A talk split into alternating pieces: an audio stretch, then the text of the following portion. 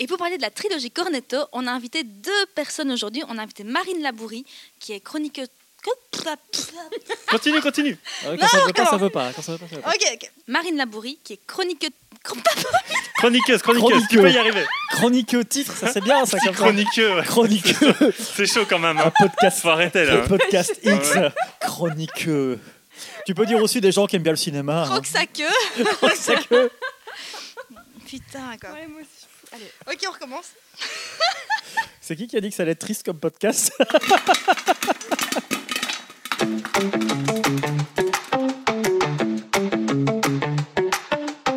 Popcorn Club numéro 17. Aujourd'hui, on vous parle de la trilogie Cornetto. Bonjour, moi c'est Antotini. Bonjour Caroline Poisson. Et pour parler de la trilogie Cornetto, on a invité deux personnes. Aujourd'hui, on a Marine Labourie, qui est chroniqueuse podcast, spécialiste en psychologie de personnages, fan de slasher de la première heure. T'es fan, hein? Ouais, absolument. Absolument. Et Christophe Mavroudis, qui est réalisateur, journaliste, euh, scénariste, euh, grand-pape euh, et grand-papa Et c'est- ours de Mes Fameux. Et c'est notre, et c'est ours notre genre de spécialiste. Ah C'est oui, le genre de genre de spécialiste. spécialiste. Voilà, ça j'aime bien. C'est ce que je préfère. C'est parti. Vincent, Euh, donc attends, parce que maintenant on en est où?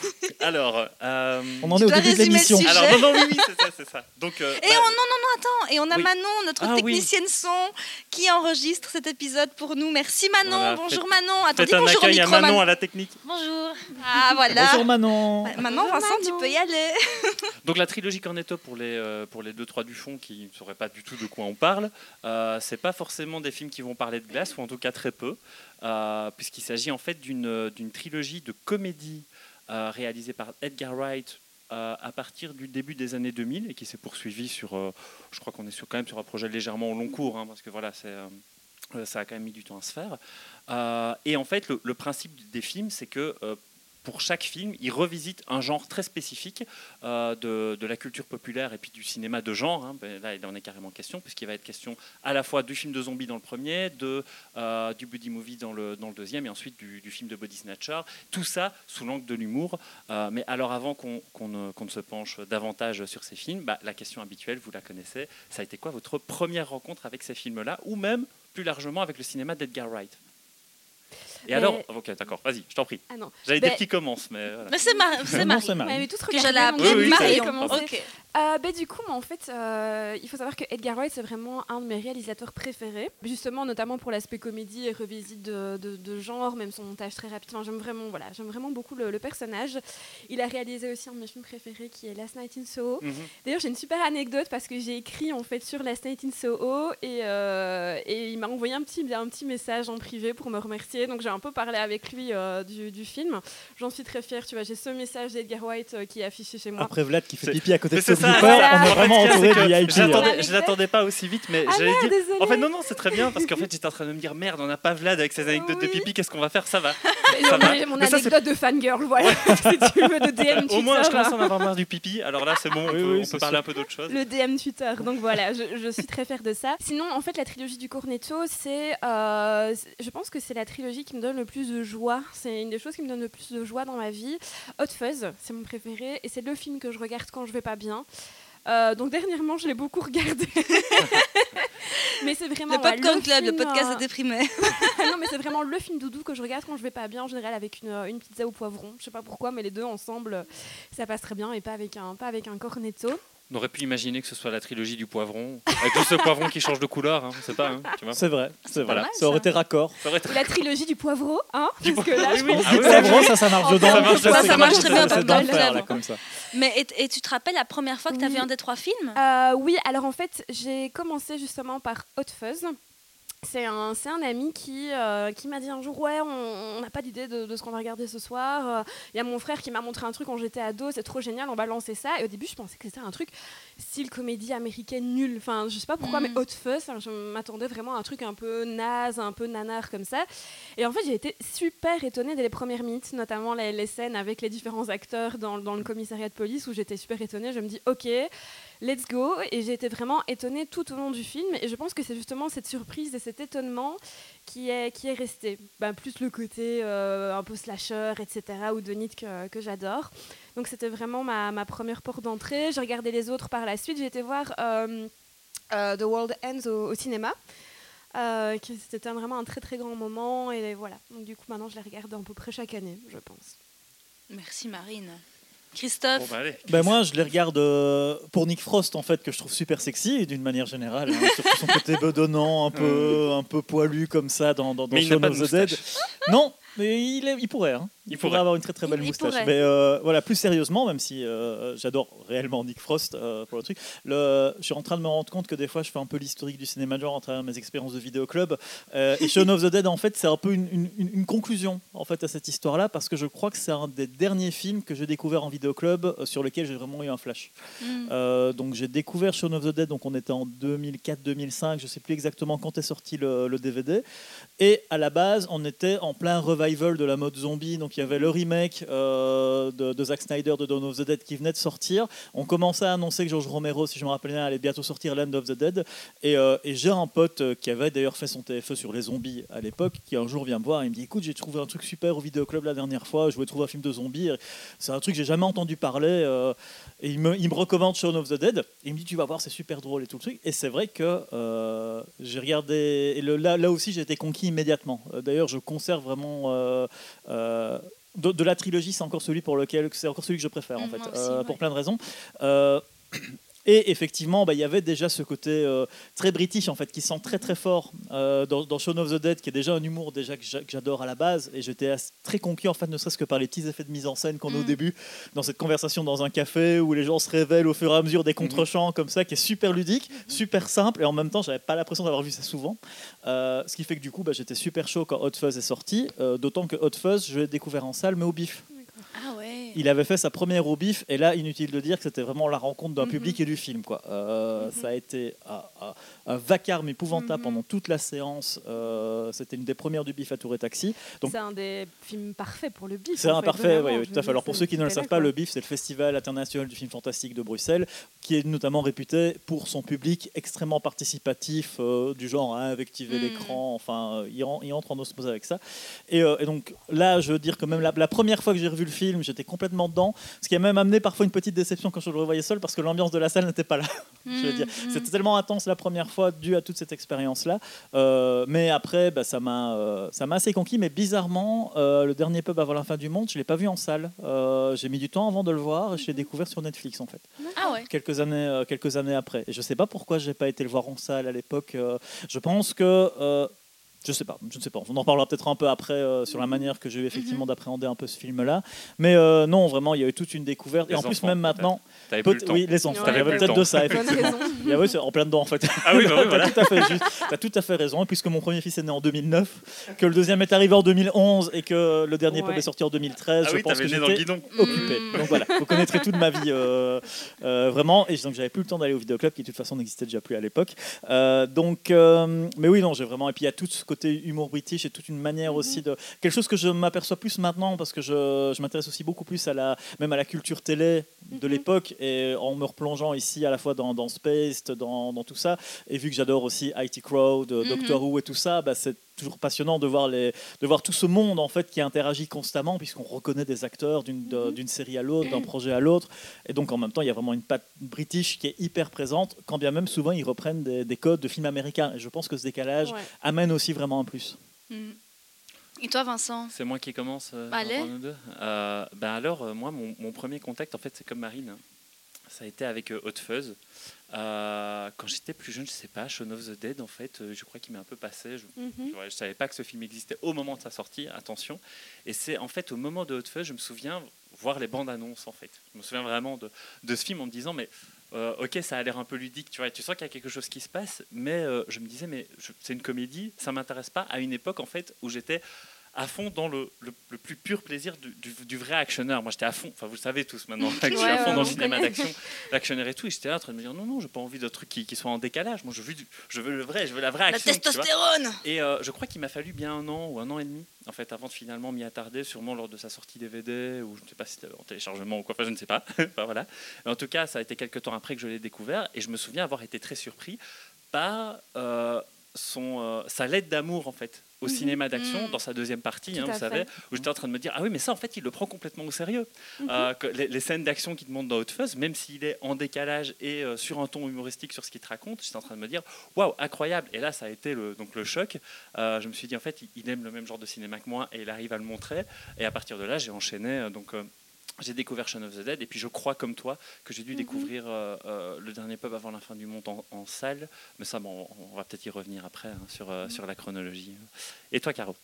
Eh, moi, je pense que Shaun of the Dead, parce que j'essaie de, de- de réfléchir à Ouais. l'avance à mon enregistrement, je pense que j'ai découvert Shaun of the Dead par hasard en pensant trouver un film de zombies comme un Romero. Comme, je pense que c'est un peu à l'époque où j'ai découvert Black Sheep aussi. Ah oui. Ah oui, oui, oui. Que j'adore. Je confonds les deux parfois. Ouais, le, titre. hein, ouais, de- Ouais. et euh, c'est un peu la, la- la période où, je, en, en bouffant du film de zombies euh, non-stop, je suis tombée sur Shaun of the Dead par hasard et je me suis pris une claque parce que j'ai adoré.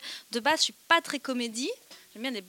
Enfin, si, j'aime enfin, j'aime bien la comédie dans l'horreur. Mhm. On en a Mhm. parlé dans le le Ouais. précédent épisode sur Massacre à la tronçonneuse. J'adore quand on arrive à amener de la comédie dans de l'horreur ou de l'horreur dans la comédie. Et non, c'est le film qui est fait pour moi. Hot Fuzz, je l'ai vu plus tard, mais je n'ai pas de souvenir précis de comment je l'ai je l'ai reçu. Et figurez-vous que le dernier pub avant la fin du monde, je l'ai découvert euh, il y a deux ans pendant le confinement, euh, par hasard, euh, je pense sur Netflix ou autre. Enfin, je savais qu'il existait, mais je l'avais jamais regardé. Et j'ai- moins accroché à, à celui-là. Euh, mon bébé Shaun of the Dead, qui est pour moi le- la quintessence euh, du film anglais. euh, Mhm. Voilà, on en reparlera, mais, euh, mais oui, j'ai vraiment découvert ça en pensant tomber sur un entre gros guillemets qu'on ne voit pas euh, en podcast euh, vrai film de zombies, mais qui reste un vrai film de et zombies. c'est ça, on va peut-être, zombies, reste un vrai exactement. film de zombies. Mais en fait, ce qu'il y a, c'est que c'est- on va peut-être d'abord faire un petit Il y a mot du sur, gore, euh, on aime ça sur, et c'est euh, parfait. Oui, enfin, sur, sur Edgar Wright avant Ouais. tout, parce que bon, c'est quand même avant tout lui et Simon Pegg, mais je laisserai la, la parole à, à, à Caro là-dessus. Et à euh, nos invités, bien et à sûr. nos invités évidemment. Mais bon, d'abord Edgar Wright, c'était d'où il vient? Bah, c'est comme, comme, comme, euh, enfin, j'ai j'ai déjà pu en discuter un petit peu avec Christophe avant l'émission, mais c'est un, donc un cinéaste britannique qui est énormément influencé par la pop culture euh, Mhm. qu'il a pu découvrir. euh, bah voilà, euh, à peu près. Enfin, il n'est pas beaucoup plus âgé que nous, euh, je pense. euh. Il a trois ans plus que moi. Il a trois ans plus que moi. Donc il a ouais, que 48 toi, ans. Voilà, c'est ça. Euh, et Oui, qui donc en il est fait, quand même plus, plus vieux en que fait, nous. oui, allez, oui, oui, oui, sûr, n'est pas beaucoup. Oui, pas oui, beaucoup, ça, pas mais, euh, 60 ans. mais qui a, euh, qui a, je crois qu'il fait partie de ces profils qui ont commencé à très très tôt en fait se, se passionner en fait pour le Mm. cinéma et se retrouver euh, à, euh, à très vite euh, euh, vouloir commencer à manier la caméra, vouloir euh, euh, avoir ses propres dispositifs, à commencer à s'amuser dans sa chambre, etc. Euh, et très rapidement à se retrouver, à se retrouver en fait à créer sa petite famille et à tourner euh, euh, des, des petits films entre potes euh, et ce genre de choses. Euh, et en fait, ce qui s'est passé, et je pense que ça, ça a été vraiment le truc qui a été structurant dans sa carrière, c'est sa rencontre avec Simon Pegg, Mhm. euh, qui a débouché bah, du- en premier lieu à la série Spaced, qui est déjà très humoristique et donc qui euh, finalement euh, est un peu matricielle euh, de ce que sera, de ce que sera la trilogie Cornetto. Et puis alors, c'est seulement en 2004, euh, avec ce premier film, que disons que sa carrière euh, se lance vraiment à l'international, parce qu'avant ça, bah, il avait fait des cours, il avait fait un moyen métrage, peut-être dont Christophe pourra parler euh, euh, d'ici deux minutes, et également un premier film qui s'appelle A Fistful of- Fingers, mais que j'ai pas vu. Pas je, voilà, ne sais même pas où on peut le trouver, euh, ça, et je ne sais, voilà, je- malheureusement, je ne sais pas ce que ça vaut. Et puis bon, alors évidemment, ces, ces films vont être des, des Mhm. méga succès.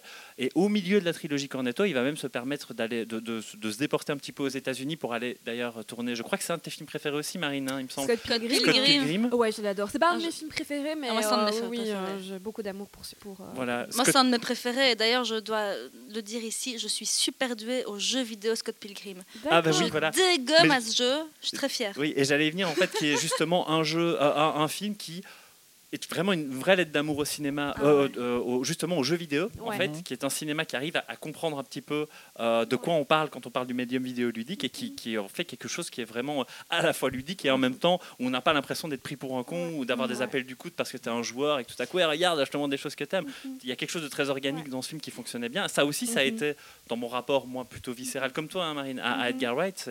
C'est un, un- film qui a été super important. Et puis alors derrière, il a enchaîné ce que je considère être un des tout meilleurs films que j'ai vu de ma vie, qui est Baby Driver. Euh, c'est le seul film qu'on n'avait pas encore évoqué Ouais. jusqu'ici, qui est un film qui ne fonctionne que sur son tempo et, son, ry- et sa rythmique musicale. Mm. Euh, donc si vous l'avez pas vu, que vous aimez la musique, euh, la musique pop euh, et que vous aimez les films d'action et surtout les films de casse, waouh, ce film est pour vous. Mhm. N'hésitez Mhm. pas, vous foncez, vous allez prendre une méga claque dans la gueule. C'est absolument un film à voir. Euh, mais peut-être avant d'enchaîner, vous demandez un petit peu ce que vous, vous pensez d'Edgar Wright, peut-être dans l'ensemble de sa carrière, si vous avez quelque chose à dire euh, à ce niveau-là. Peut-être Marine d'abord. Si Ben, comme je disais, moi, c'est un de mes réalisateurs préférés, euh, ben, justement pour son côté euh, déclaration d'amour à tout ce qui est pop culture. Donc, on parlait justement ben, du jeu vidéo. Euh, le jeu vidéo, mais pas que, il y a aussi tout ce qui est comics, BD. Enfin, même par exemple, on parlait de Scott Pilgrim, c'est clairement aussi un hommage à la, bande dessinée quoi, et, aux, et aux comics. Et je pense que c'est un des réalisateurs qui le fait le mieux. Parce qu'il ne va pas chercher. euh, enfin, si, là, il y a une, une BD préexistante, je pense, pour un Oui, oui, c'est ça, tout à euh, fait. Scott Pilgrim, tout à hein, fait. tout à fait. Je sais pas dire à, Oui. quel, à, euh, à quel point, mais moi, je, quand, je, quand je regarde le cinéma d'Edgar Wright, je vois beaucoup de filiation par rapport à un Sam Raimi, par exemple. Oui, clairement. Et je trouve que ce que tu évoques par rapport aux comics, Sam Raimi le mettait déjà en place Ouais. d'une certaine façon à son époque. Ouais, et ouais. que je, je- voilà, je trouve complètement un héritier, mais peut-être plus, plus, plus- voilà. euh, Mais il est vraiment, enfin, Edgar Wright est hyper fan de Sam Raimi. hein. Il se définit lui-même aussi comme un, héritier, comme vraiment s'inspirer justement de ce réalisateur-là dans, là-dedans, et notamment bah, dans, dans Shaun of the Dead, hein, principalement aussi. euh, euh, et, et ce qui est intéressant, par exemple, avec Scott Pilgrim aussi, c'est que justement, il parle, c'est un des films qui parle le mieux du jeu vidéo, alors que c'est pas une adaptation de jeu vidéo. Donc, euh, donc, je pense que c'est la meilleure manière aussi de réaliser un jeu sur le, un film pardon, sur le jeu vidéo. on s'y part. hein. Oui, complètement. Ce qui est intéressant aussi, je trouve, c'est qu'il ne va jamais non plus dans la parodie. Parce que parfois, on pourrait dire que, bah, par exemple, la trilogie du Cornetto, c'est de la parodie. Mais pas du tout. Il, il y va quand même sérieusement, même s'il Mm. utilise l'humour et la comédie. Il, n'a- il- il traite quand même aussi de sujets très graves. Il va vraiment au fond à chaque fois des, euh, des styles qu'il adapte. Donc moi, c'est quelque chose qui me, qui me parle. Et in- cet aspect-là, il est important. Je pense même Ouais. qu'on va pouvoir le traiter dans la trilogie qu'on évoque aujourd'hui. Bah Oui, largement, largement. Et, euh, et autre chose qui m'intéresse vraiment dans, son, dans tout son cinéma, et aussi par exemple dans Last Night in Soho, c'est pour ça que c'est un de mes films préférés, c'est parce que c'est un, tout un cinéma qui est très nostalgique et qui parle de la nostalgie. On a des personnages qui sont nostalgiques, qui veulent pas grandir, on parle du passage à l'âge adulte. On parle quasiment que de ça. hein. C'est vraiment un peu d'espèce de mini Peter Pan dans, dans, Mhm. dans chacun, des gens qui glorifient aussi parfois un certain passé. Euh, donc voilà, ce sont des thématiques qui moi me parlent beaucoup, ainsi que peut-être ben, ce montage qui est justement adapté, à- enfin adapté, qui est parfois calqué sur de la musique, ou en tout cas qui est réfléchi avec la musique. Donc quand j'ai commencé à écrire un petit peu mes premiers scénarios, moi je fonctionne un petit peu comme ça, donc euh, voilà, forcément. Sur un ça- tempo, ça sur de la musicalité. Sur de la Mhm. musicalité, oui, tout à fait. Mais c'est marrant quand on parle de, de musicalité. Je dévie complètement, mais je sais que c'était des termes qui revenaient souvent quand on parlait au cinéma, du, au, au site du cinéma des Wachowski. Euh, parce Ouais. que tu me l'avais évoqué tout à l'heure. de Peter Jackson, De Peter Steven Spielberg, en fait, effectivement, sont des réalisateurs qui, qui sont formellement très très, euh, très très impliqués dans un certain timing de la caméra, du montage, qui en fait effectivement donne l'impression qu'on est plus que le tempo est plus un tempo Voilà. de musicalité Voilà, qu'un tempo En fait, quand- littéraire en- auquel on peut associer un certain Ouais. type de récit. et en fait, si je les évoquais, c'était justement pour dire, c'est pas forcément parler de musique, parce qu'en fait, Non, là, ouais, en l'occurrence, t'as Edgar. Wright, il met de la musique littéralement euh, Mhm. dans, dans- dans son timing, mais en Mhm. fait, quand on parle de musicalité, de montage, c'est pas forcément Non, de ça qu'on parle. Ouais, ouais, là, je pense que Marine a de toute façon déjà bien posé plusieurs thématiques qui vont revenir, donc c'est pas mal que ce soit déjà évoqué parce que c'est vrai que les thématiques de la nostalgie et autres, euh, je pense qu'il a un rapport ambigu en tout cas là-dessus, Euh, notamment parce que euh, quand on avait fait le podcast, euh, quand on avait évoqué Peter Jackson, quand on avait évoqué Sam Raimi, c'est je disais, et là je vais utiliser un peu ma casquette de, de presque le même âge qu'Edgar Wright, c'était des films quand on les voyait dont les effets de mise en scène étaient très marqués et tout le truc, mais qui donnaient envie de faire des films comme eux. Mhm. Et Edgar Wright, il a fait des films comme eux, en Mhm. fait. Euh, le premier film qu'il a fait, donc Dead Right, qu'il a tourné à 18 ans avec des potes, donc c'est vraiment le modèle à la Sam Raimi qu'il a tourné en VHS, il est déjà plein de ces effets de montage, de ces effets de transition, de filet, qui euh, rejailliront plus tard dès qu'il va commencer à faire Spaced. Alors, on peut voir à quel point, quand on voit Spaced, euh, il a déjà une mise en scène qui est extrêmement mobile, alors qu'on est dans de la télévision. Exactement, oui, de- C'est pas quelque chose de courant d'avoir un travail courant aussi, au- aussi régulier sur la forme dans une série TV qui, même si Space est filmé en vidéo comme, euh, comme la plupart des séries de l'époque, y compris Doctor Who ou autre, on sent qu'il y a déjà tout un travail justement sur le timing, sur le montage, sur le découpage, où on a des effets qui sont déjà très très cinématographiques.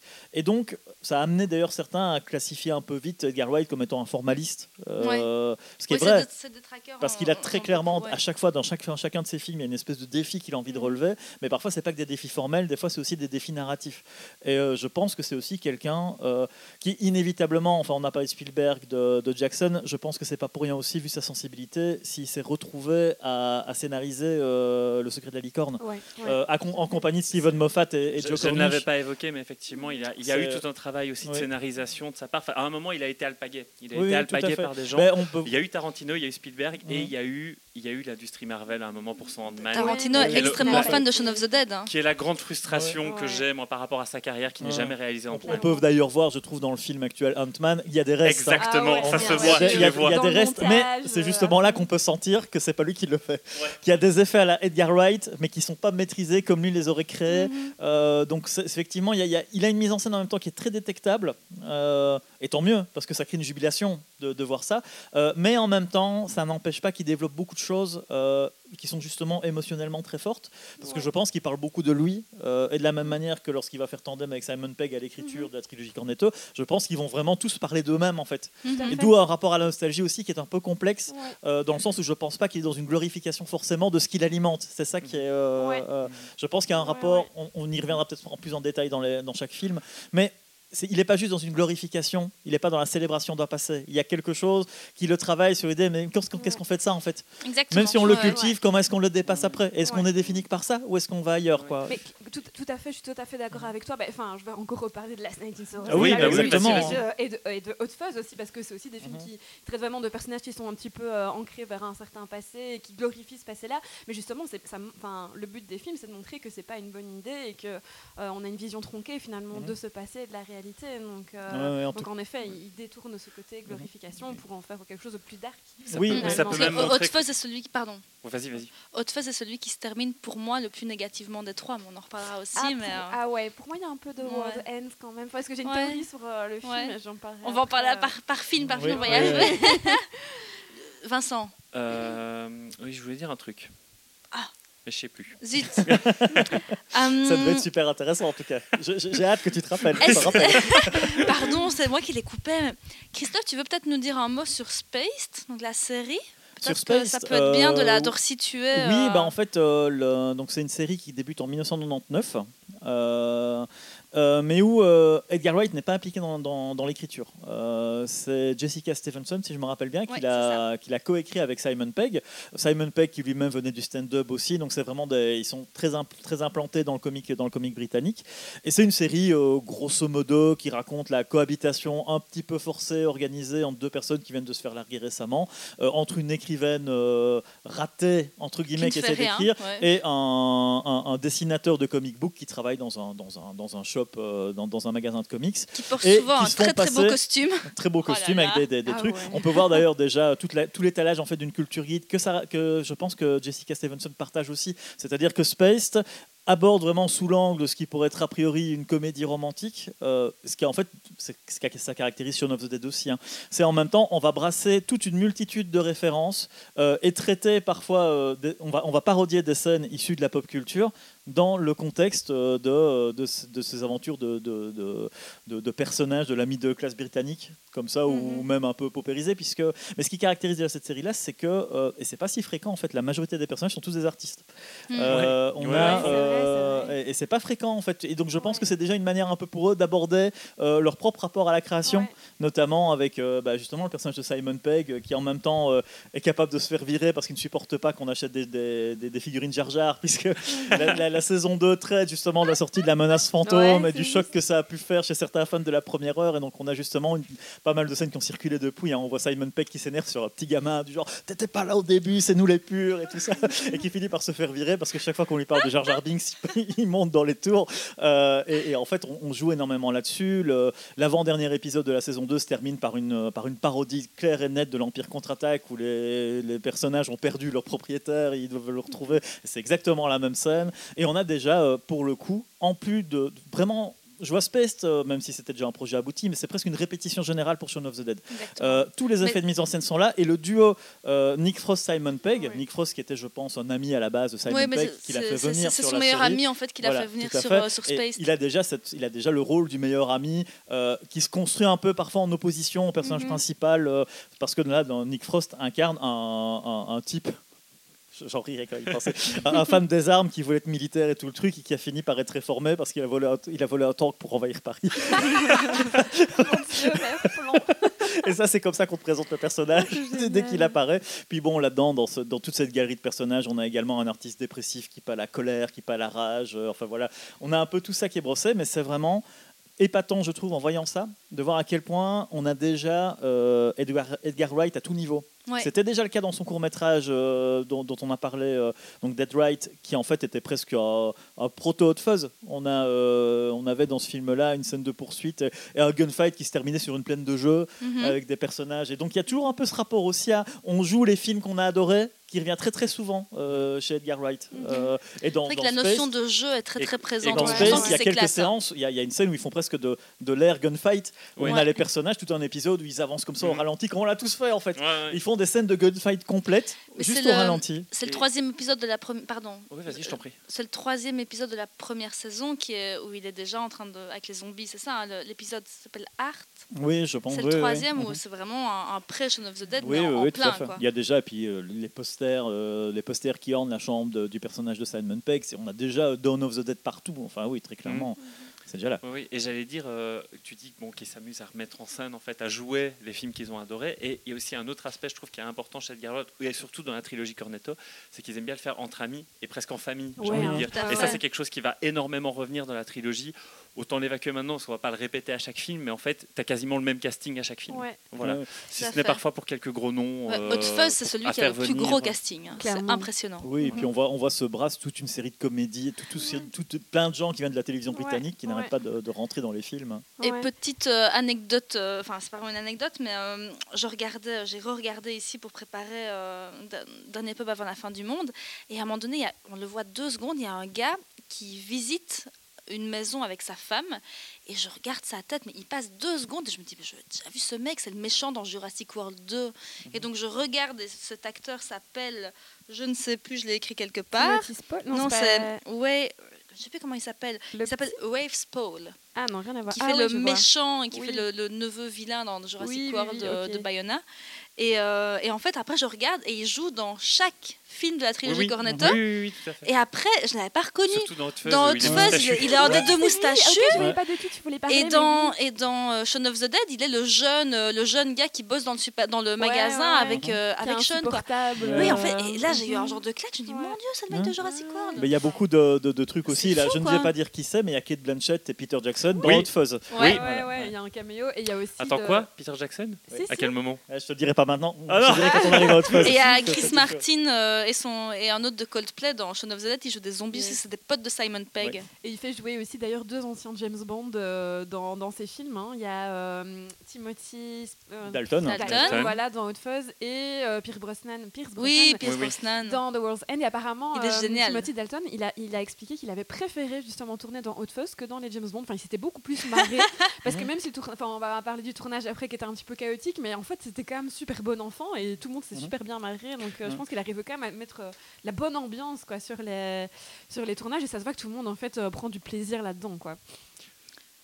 Tu... On enchaîne. Vincent. C'est. euh, Mais- Non, mais en fait, je, je regardais ce qu'on a, on avait parlé de faire un point sur la relation Simon Pegg et Nick Frost, mais je pense qu'on a, Oui, on a un peu oui, tout ouais. dit. C'est que, en gros, euh, Simon Pegg donc vient du stand-up, Nick Frost est son meilleur pote, il l'a pris sur le tournage de Space, et, et voilà, je pense qu'il n'y a pas Ouais. grand-chose d'autre euh, à dire de ce qu'on a dit, à part que depuis, moi, Simon Pegg, il a quand même vraiment explosé. On le voit dans. Mission Impossible, dans Impossibles, Star hein. Trek, Ouais, ouais. euh, dans le dernier film de Terry Jones aussi avec les, Je- les Monty Python. je-. Enfin, Et je, et l'adore dans hein. Star Trek avec son accent écossais. Il Il est est, excellent. il est Mais même dans Mission Impossible, il est Oui, génial. oui, Enfin, je à suis une grande fan de Mission Impossible. Il est top, hein. Il est vraiment top. Et euh, pourtant, c'est dur parce que je l'avais tellement associé au registre de la comédie Mhm. que de le voir arriver dans, dans Mission Impossible et réussir à ne Ouais. pas juste être un comic relief et à un moment à vraiment avoir son rôle à part et être vraiment euh, crédible dans Ouais, l'action. Ça. Petit. Ça, ça, Mais, ça, c'est un truc que j'ai pas vu euh, venir. Mais par contre, apparemment, dans le, dans le premier Mission Impossible qu'il a fait, donc c'est dans le 3, il a pas trop kiffé son rôle parce qu'il s'emmerdait un peu. Enfin, en fait, il pensait faire justement un gros truc un peu d'action, il pensait faire plein de cascades. Et du coup, il a été super déçu. Du coup, Edgar Wright lui a fait faire la blinde de cascades dans Hot Fuzz pour justement pouvoir Ouais. compenser. Et après, il a eu un rôle plus important dans la saga, mais.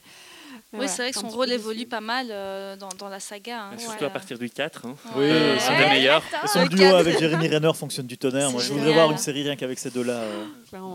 Mais c'est vrai que Nick Frost et, euh, et- et Simon Pegg, ils, ils ont aussi ils- leur duo a fonctionné aussi sans Edgar Wright. Mhm. Ah non, c'est Paul, C'est hein, Paul, c'est hein. ça. Oui, oui, Paul. Paul, Paul, ouais. ouais. Moi, je l'aime un peu moins ce film. Je, je pense que le duo Mais fonctionne. beaucoup parce que Mais- c'est mais moins bien mon de, style de de l'aborder juste avant d'arriver justement, Ouais. à- disons, au cœur de notre sujet aujourd'hui. C'est que Paul, c'est aussi un film qui retraite énormément de la culture populaire et qui Ouais. s'amuse à énormément la citer.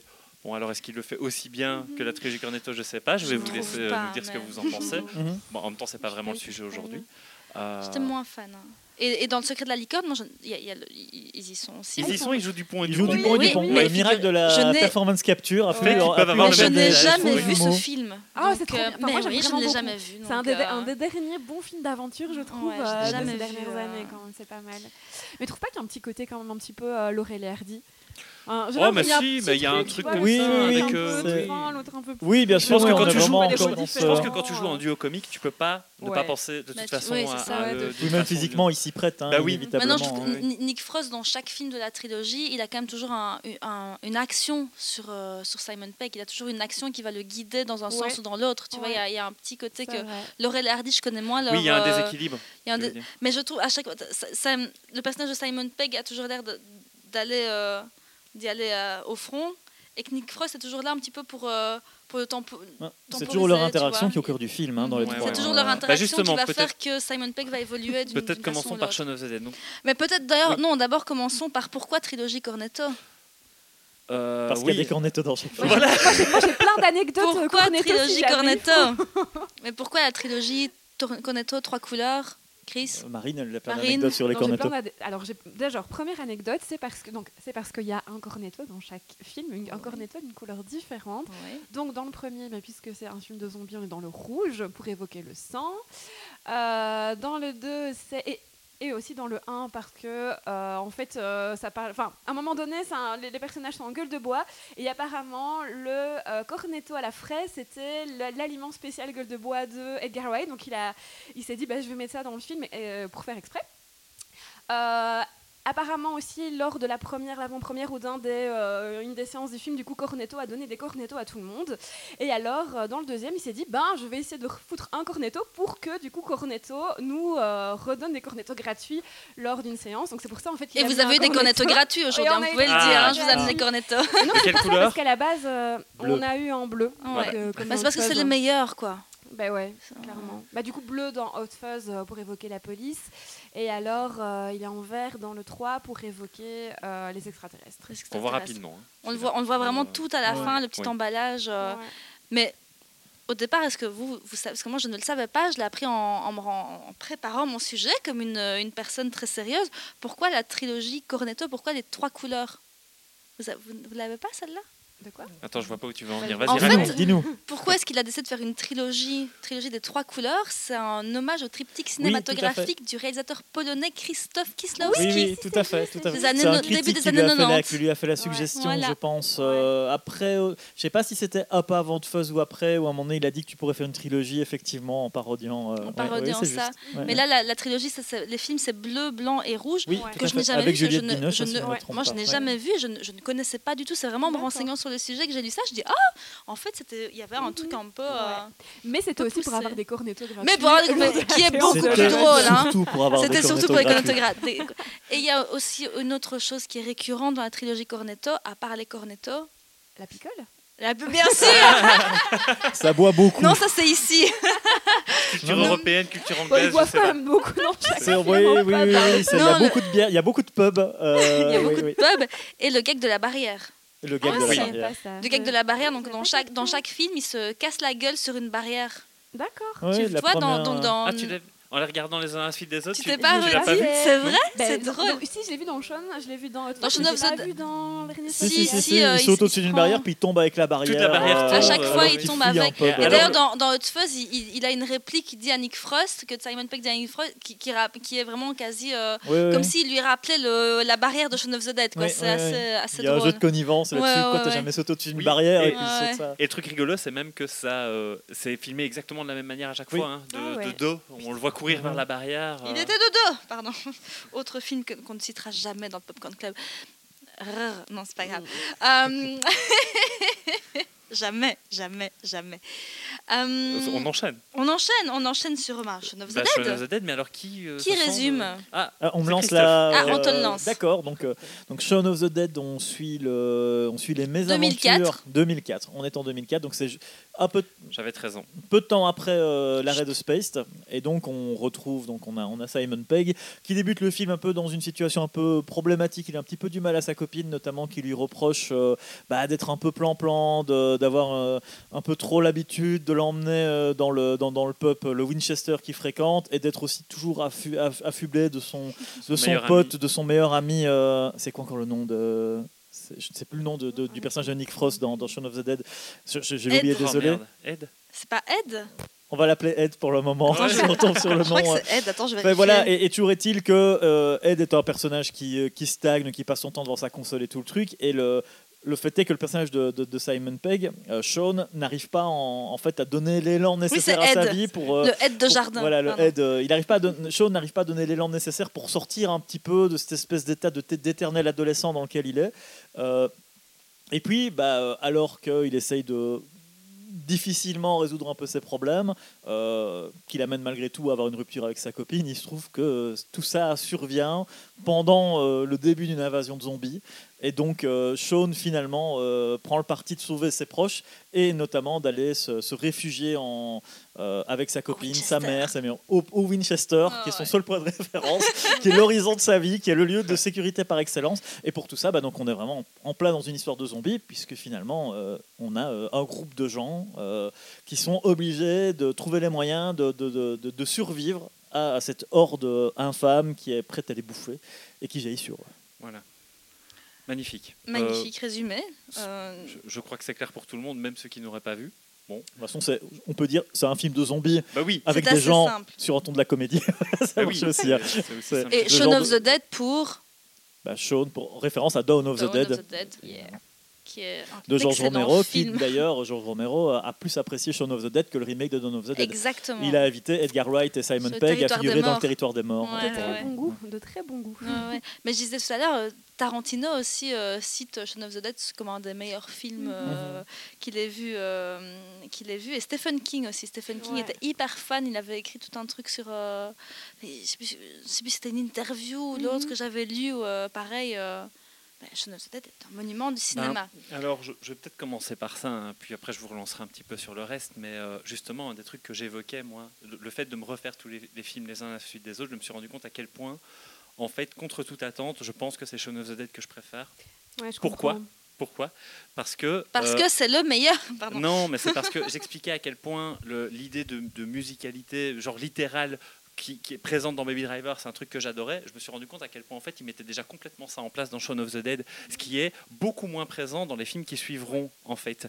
Euh, dans Shaun of the Dead, en fait, il a une vraie. enfin, je sens que c'est un film qu'il a dû penser pendant des années pour que ce soit aussi bien calé en termes de rythmique, de tempo, de mouvement de caméra. C'est un truc tout con, hein, mais la première scène que, que Christophe évoquait, à un moment, ils sont en train de parler donc euh, de couple à couple, en rencontre chance, c'est tout ce qu'il y a de plus classique. Et puis dès que une personne tierce est évoquée, tu te rends compte qu'il y a un mouvement de caméra et on la découvre. Ça veut dire qu'en fait, il y a une scène qui est super banale, en l'occurrence, genre ah oui, tu ne t'occupes pas assez de moi, on ne se voit pas assez, des choses comme ça, qui devient ultra dynamique juste parce que tu as une petite Mhm. mise en scène qui Ouais. devient euh, euh, assez, euh, assez créative en fait. Mise en pour- scène pour excellente. présenter- oui, pour présenter tous ces enjeux-là. Alors ça, c'est une première chose. Mais alors, il y a une séquence dans le film où à un moment, ils se mettent à tabasser du zombie sur Don't Stop Me Now. oui. Mais en fait. Là, je me suis rendu compte à quel point il était déjà ultra calé sur la Ouais. chanson. Ouais. Les, les premières fois que je l'avais vu, j'avais pas calculé ça en Mhm. fait. Et là, c'est en le revoyant. Mhm. En fait, je crois que c'est dans l'après Baby Driver parce que je crois que je n'avais pas revu Shaun of the Dead depuis Baby Driver. chaque année hein, ce film. je Et euh, le fait de le revoir là, j'étais là, mais incroyable, tout était déjà là. Mhm. Euh, Ouais, je vois. pense qu'en fait, il y a plein de registres humoristiques complètement différents. Parfois, c'est les acteurs, parfois, c'est les situations, Ouais. et parfois, c'est la mise en scène. La, Ouais. la- la- la scène dont tu parles ici, en fait, moi, quand j'ai vu la première fois, j'ai ça me faisait marrer juste parce que d'avoir un timing de gens qui tabassent des zombies sur Don't Stop Me Now, Ouais. sans pour autant tomber dans de la comédie musicale, parce qu'en même temps, ils, on rentre pas dans un truc qui est complètement synchrone avec la Mhm. musique. Tu as juste vraiment l'impression que leurs actions Oui, sont des échos de tout ça. Oui, et puis même, Et ça il y fonctionne a, du tonnerre, il y a l'idée que, là, on va pouvoir le lâcher maintenant, que la musique reste diégétique tout le temps, en fait. Mhm. Ça veut dire que le moment où il balance le zombie dans le jukebox, ça finit. T'as plus de musique et là tu es obligé d'enchaîner quoi. Alors diégétique, c'est le moment où on avait dit qu'on allait le placer dans la conversation, Voilà. avoir l'air euh, pour avoir l'air malin. Il faut diégétique, c'est un- terme compliqué pour dire l'univers du film en fait. Voilà. Voilà. C'est la musique de l'univers du film et pas la musique qui est à l'extérieur. Pour nos pauvres auditeurs. C'est la musique que les personnages peuvent entendre. Voilà. C'est de la Pour diégétique. auditeurs qui se disent mais qu'est-ce qu'il raconte? Qu'est-ce que j'écoute comme podcast, mon Dieu? Les acteurs également, parce qu'on parle souvent de Simon, Simon Pegg et Nick Frost, mais tous les acteurs dans Shaun of the Dead, dans Shaun of the Dead sont exceptionnels. Chaque personnage est, est campé d'une... euh, il y a- tout est assez, assez profond. Moi, je suis hyper touchée par le personnage de la mère. Ouais, Oui. ouais, ouais. je trouve ouais. qu'elle Ouais, est exceptionnelle. Et, euh, Ouais. et la relation avec le beau-père, tout. est- il y a- Clairement. C'est pas juste une comédie, quoi. C'est Mhm. c'est extrêmement fouillé. Et, euh, ça aussi c'est un point super important. On vient hein. vous chercher, Barbara Et, et je pense que ah oui alors déjà c'est bourré de références comme ça, mais qui font mouche et qui sont complètement organiques en fait avec l'écriture. Donc quand il dit euh, We're coming to get you Barbara, bah oui c'est Mhm. évidemment une référence au, au, euh, à la nuit des morts vivants de, de, euh, de Georges Romero. Mais en fait là quand il le dit effectivement il- parle du fait qu'il va aller sauver une, une femme qui s'appelle Barbara, mais ça fonctionne. Ça Ouais. fonctionne super bien et la référence tu la piges quoi. Tu, Tu la piges tout de et, suite. et elle fait pas trop clin d'œil à Pouillet, euh, tu vois. C'est ça, non mais c'est Oui, ça, voilà. c'est que Mhm. parce que parfois il y a- y, y des films hommages qui sont un peu lourdins, qui sont un peu, c'est vraiment appuyé, c'est Eh, t'as vu, c'est une référence. Enfin, comme certains films qui sortent, on en parle souvent ici dans ce podcast, il y a beaucoup de films qui sortent maintenant, qui, qui surfent sur la nostalgie, sur les anciens films, qui font, qui, re- qui se recitent, re-recitent. Là, c'est fait intelligemment de A à Z. Il n'y a pas une, un rapport, il n'y a pas une, une référence qui tombe à côté. En fait. C'est super fluide en fait. C'est fluide, C'est bien écrit, euh, c'est exceptionnel. Il y a hein. aussi un autre point, c'est que déjà, en fait, euh, Edgar Wright, qui est un enfant de la pop culture, il, il développe déjà un discours par rapport à cette pop Mhm. culture. Et je pense notamment à une réplique, c'est tout con, hein, mais quand il dit Est-ce que tu vois quelques zombies? Qui fait Non, ne dis pas ça, non, c'est ridicule. Et tu vois déjà qu'il y a un positionnement N'utilise d'Edgar pas le mot en Z. Tu n'utilises pas le mot en Z. Ouais. Et puis même, ça devient. Là où l'écriture qui a du génie, c'est qu'à un moment, on n'en parle même plus. On n'en parle plus que pour en faire devenir un gag récurrent, mais qui fonctionne à chaque fois. Tu vois, quand dans un moment de tragédie totale, parce qu'il y a des gens qui sont morts, t'as Nick Frost qui dit on n'utilise pas le mot en Z. Moi, à chaque fois, ça me fait marrer, en fait. Mais je pense que le truc, c'est que euh, tous les films de la trilogie Cornetto, en fait, peuvent être. C'est pas. Il y, y a un décalage dans des personnages, dans un univers aussi, un environnement qui n'est pas celui habituellement employé pour ce genre de film, mais les récits sont en même temps super solides, d'un strict Oui. point de vue narratif par oui, rapport c'est aux ça. gens. Et j'allais venir, c'était le dernier point Le- que je voulais amener, c'est qu'en fait, fait, quand il y a des, des- des vrais instants dramatiques, tu y crois, parce qu'en fait, il les traite sérieusement, Oui, c'est ça, systématiquement, Edgar Wright. Il les traite sérieusement. Et- Quand il y a un personnage qui meurt, C'est triste. ça quoi. t'impacte. C'est pas- triste, C'est c'est pas que ça. de la parodie, on rigole quoi. Vraiment, c'est dramatique. Ou même, c'est ça, en fait, le- et même comme dans, pardon, mais même comme dans certains films de zombies où quand il y en a un qui meurt, t'es triste deux secondes et puis tu passes à autre Ouais. chose. Là, il y a, il y a un Euh. vrai, un- un- une vraie construction des relations entre les personnages. La, la parodie n'est pas l'objectif principal. Non, le ça. film n'est pas construit juste Non. pour te faire rire avec des- tout un- toute une série de scènes parodiques. Et pourtant, il arrive quand même à faire la part des choses, dans le sens où on n'est pas. euh, Il y a certains personnages, quand ils meurent, on n'est pas spécialement trauma. Mhm. Euh, je veux dire, le, le- le compagnon de, de la comédienne, quand il se fait éventrer tout le truc, on n'est pas spécialement triste quand il meurt. Non, non. Mais par contre, effectivement, que ce soit le beau-père et, et surtout, évidemment, la scène de, de mort d'Ed, Mhm. autant spoil, Mhm. voilà, on Ouais. spoil, mais ah oui, euh, on spoil. Elle fonctionne dans un registre émotionnel, mais du tonnerre, quoi. Alors que c'était pas garanti de faire. euh, mais de on faire a aide de jardin à la fin et ça, moi, c'est mon kiff quand j'ai vu ça la première fois, mais j'ai hurlé de rire. Quoi. Mais caché quoi. Pour ceux qu'on a Ouais, déjà peut- bien On spoilé. peut raconter, euh, donc euh, vas-y, raconte le Voilà, Ed de jardin. donc euh, Ed meurt, donc euh, personnage joué par Nick Frost meurt, euh, transformé donc en zombie, et on voit à la fin que voilà, euh, Simon Pegg c'est un personnage qui est un peu inadapté, qui ne veut pas grandir, etc. Donc là voilà, il, a enfin trouvé euh, Mhm. comment euh, comment grandir un petit peu. Donc il est, il habite avec sa copine, machin, mais il a quand même son petit euh, espace jeu vidéo dans le jardin, une petite cabane dans le jardin de jardin, oui. où en fait il y a euh, Ed, son pote, son aide de jardin, qui est attaché avec un collier là, euh, qui, qui est en Transformé en zombie. zombie. Mais ils jouent euh, aux jeux vidéo tous les deux, quoi. C'est un peu sa, sa petite euh, pièce à lui, quoi. Et je trouve ça assez, assez magique. euh. Mais justement, je voulais peut-être faire un petit point justement puisque je Ouais. suis la spécialiste de psychologie des Voilà. personnages. Voilà. Euh, parce qu'on parle beaucoup bah, justement de, de ce rapport au film de zombies, à la pop culture, etc. Mais euh, bah, comme dans tous les films de la, la trilogie Cornetto, enfin avec des, rapports différents, mais c'est aussi un film qui parle vraiment aussi de, quelque chose de beaucoup plus psychologique. Enfin, c'est un peu une quête de personnage qui doit justement évoluer. C'est un personnage, comme tu l'as dit, qui est euh, qui est pas dépressif, mais qui laisse sa vie passer, qui, euh, qui est complètement, euh, complètement à la masse. Et c'est- d'ailleurs, c'est marrant parce qu'au début du film, justement, il se passe des, des- des choses avec les zombies en arrière-plan et il les voit pas. Il les voit pas. Tellement il est en mode automatique et tellement on voit vraiment qu'il a une œillère et sur, euh, sur sa petite vie et qui, qui ne fait pas, enfin voilà, il ne fait pas attention à tout ce qui se passe autour de lui. Et finalement, le but du film, c'est aussi de réaliser un petit peu euh, des objectifs, on va dire, pour justement évoluer et réussir, ce- on va dire, ce passage à l'âge adulte et pour, euh, pour grandir et se libérer peut-être justement de l'emprise qu'a le personnage de Ed sur sa vie. Typiquement, par exemple, un des premiers objectifs, c'est euh, par rapport à sa, à sa mère. Donc, parce qu'il y a vraiment tout ce, rapport aussi à la, à la mère dans le film, ben, c'est de un peu se libérer du beau-père ou de régler certains, certains conflits avec le beau-père pour après aller vers la mère. Il y a tout ce qu'il faut résoudre par rapport à... Et donc là, il doit prendre sur lui, il doit aller chercher euh, les, les- les gens pour justement euh, s'en sortir. Il y a tout ce qui est par rapport à sa copine aussi qu'il doit, résoudre. Et pour après, finalement, bah, terminer en finalement... euh, en pas tu- Enfin, voilà, Mhm. avec la mort, évidemment, du personnage qui pose un peu problème, enfin, qui a une ascendance sur lui dans, Mhm. dans le début du film. Alors que moi, je le verrais plutôt comme le pendant positif, moi, en fait. Et c'est ça qui est un peu par- paradoxal. Ah ouais. C'est je le vois plutôt comme la facette positive, euh, parce qu'en fait, j'ai toujours cette impression que Ed, il incarne tout ce que euh, euh, tout ce qui s'oppose au danger qu'évoque le film de zombie. Parce que le film de zombie, et je trouve que Edgar Wright, tu sens qu'il a tout à fait compris euh, ce qui est censé évoquer le film de zombie, ne serait-ce que dans son introduction.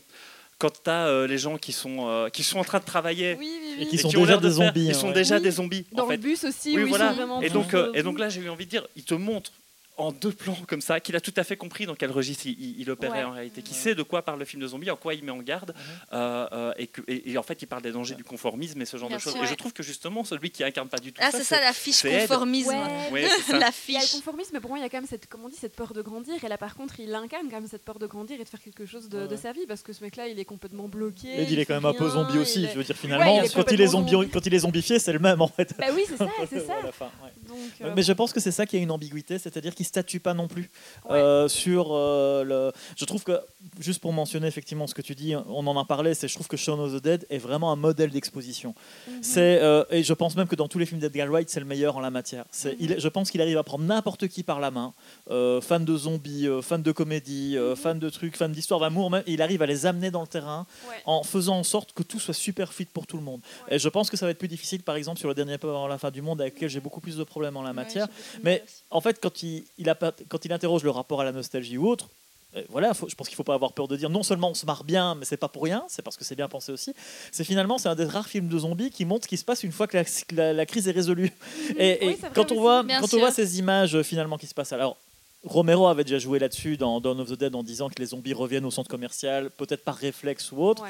Mais là, en fait, on a l'illustration de ce retour, alors que la société a repris son cours, avec des zombies qu'on utilise pour ranger les charrettes et tout ça. Une femme qui n'arrive pas à se dire que, qui couche encore avec son mari zombie, parce que c'est quand même mon mari, parce que je suis marié avec et tout ça. On a euh, Sean qui continue de jouer avec son pote à la console, alors que Ouais. c'est un zombie aussi. Donc c'est un peu comme dire, en fait, on- pourquoi est-ce qu'on y revient toujours En même temps, on n'arrive pas à couper le truc. C'est comme imaginer que le monde reprenne, euh, essaye de reprendre son rythme normal après une crise sanitaire. Après Enfin, le Covid. Ça ne risque pas d'arriver, heureusement, mais euh, euh, il y a un peu ce côté, on, a- on vient de franchir une crise, mais on revient quand même, on s'accroche à ce qu'il y avait avant, Ouais. même si on a découvert à travers la crise que Ouais. c'était pas si important en fait. Pour en revenir un petit peu à mon analogie, comme ça, enfin ma métaphore justement du passage euh, de l'adolescence, enfin à l'âge adulte, etc. euh, justement, je pense que la dernière scène où on montre euh, Simon Pegg avec Nick Frost qui s'amuse, ça montre aussi qu'en fait il faut un peu garder quand même un petit Mm. côté sûr, enfantin ouais. en nous, Mhm. innocent et gamin, quoi. Enfin, c'est finalement ok, on grandit, on essaie d'être un petit, d'assumer, de faire quelque chose de sa vie, mais on garde quand même en- Il ce- faut, cette- ce il- côté il, geek il et faut garder cette petite et pièce voilà. jeu vidéo. Ouais, Moi, j'ai ma C'est pièce vrai. jeu vidéo à la maison. je- On a, Oui, on a ça.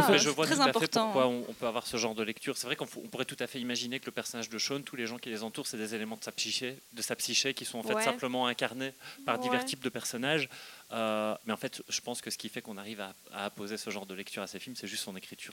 Oui, bah oui, complètement- bien sûr. Complètement précise. Ah oui, en fait, non, dans tout ce à fait, tout à fait. Et je pense Ah. que tout a été, c'est parce qu'aussi ils ont tout abordé déjà dans Spaced. Il y a déjà plein de trucs qui se retrouvent en Mhm. fait. C'est un peu comme il y avait une, es- comme s'il y avait une espèce de répétition générale et quand Shaun of the Dead arrive, en fait, ils sont prêts Ouais.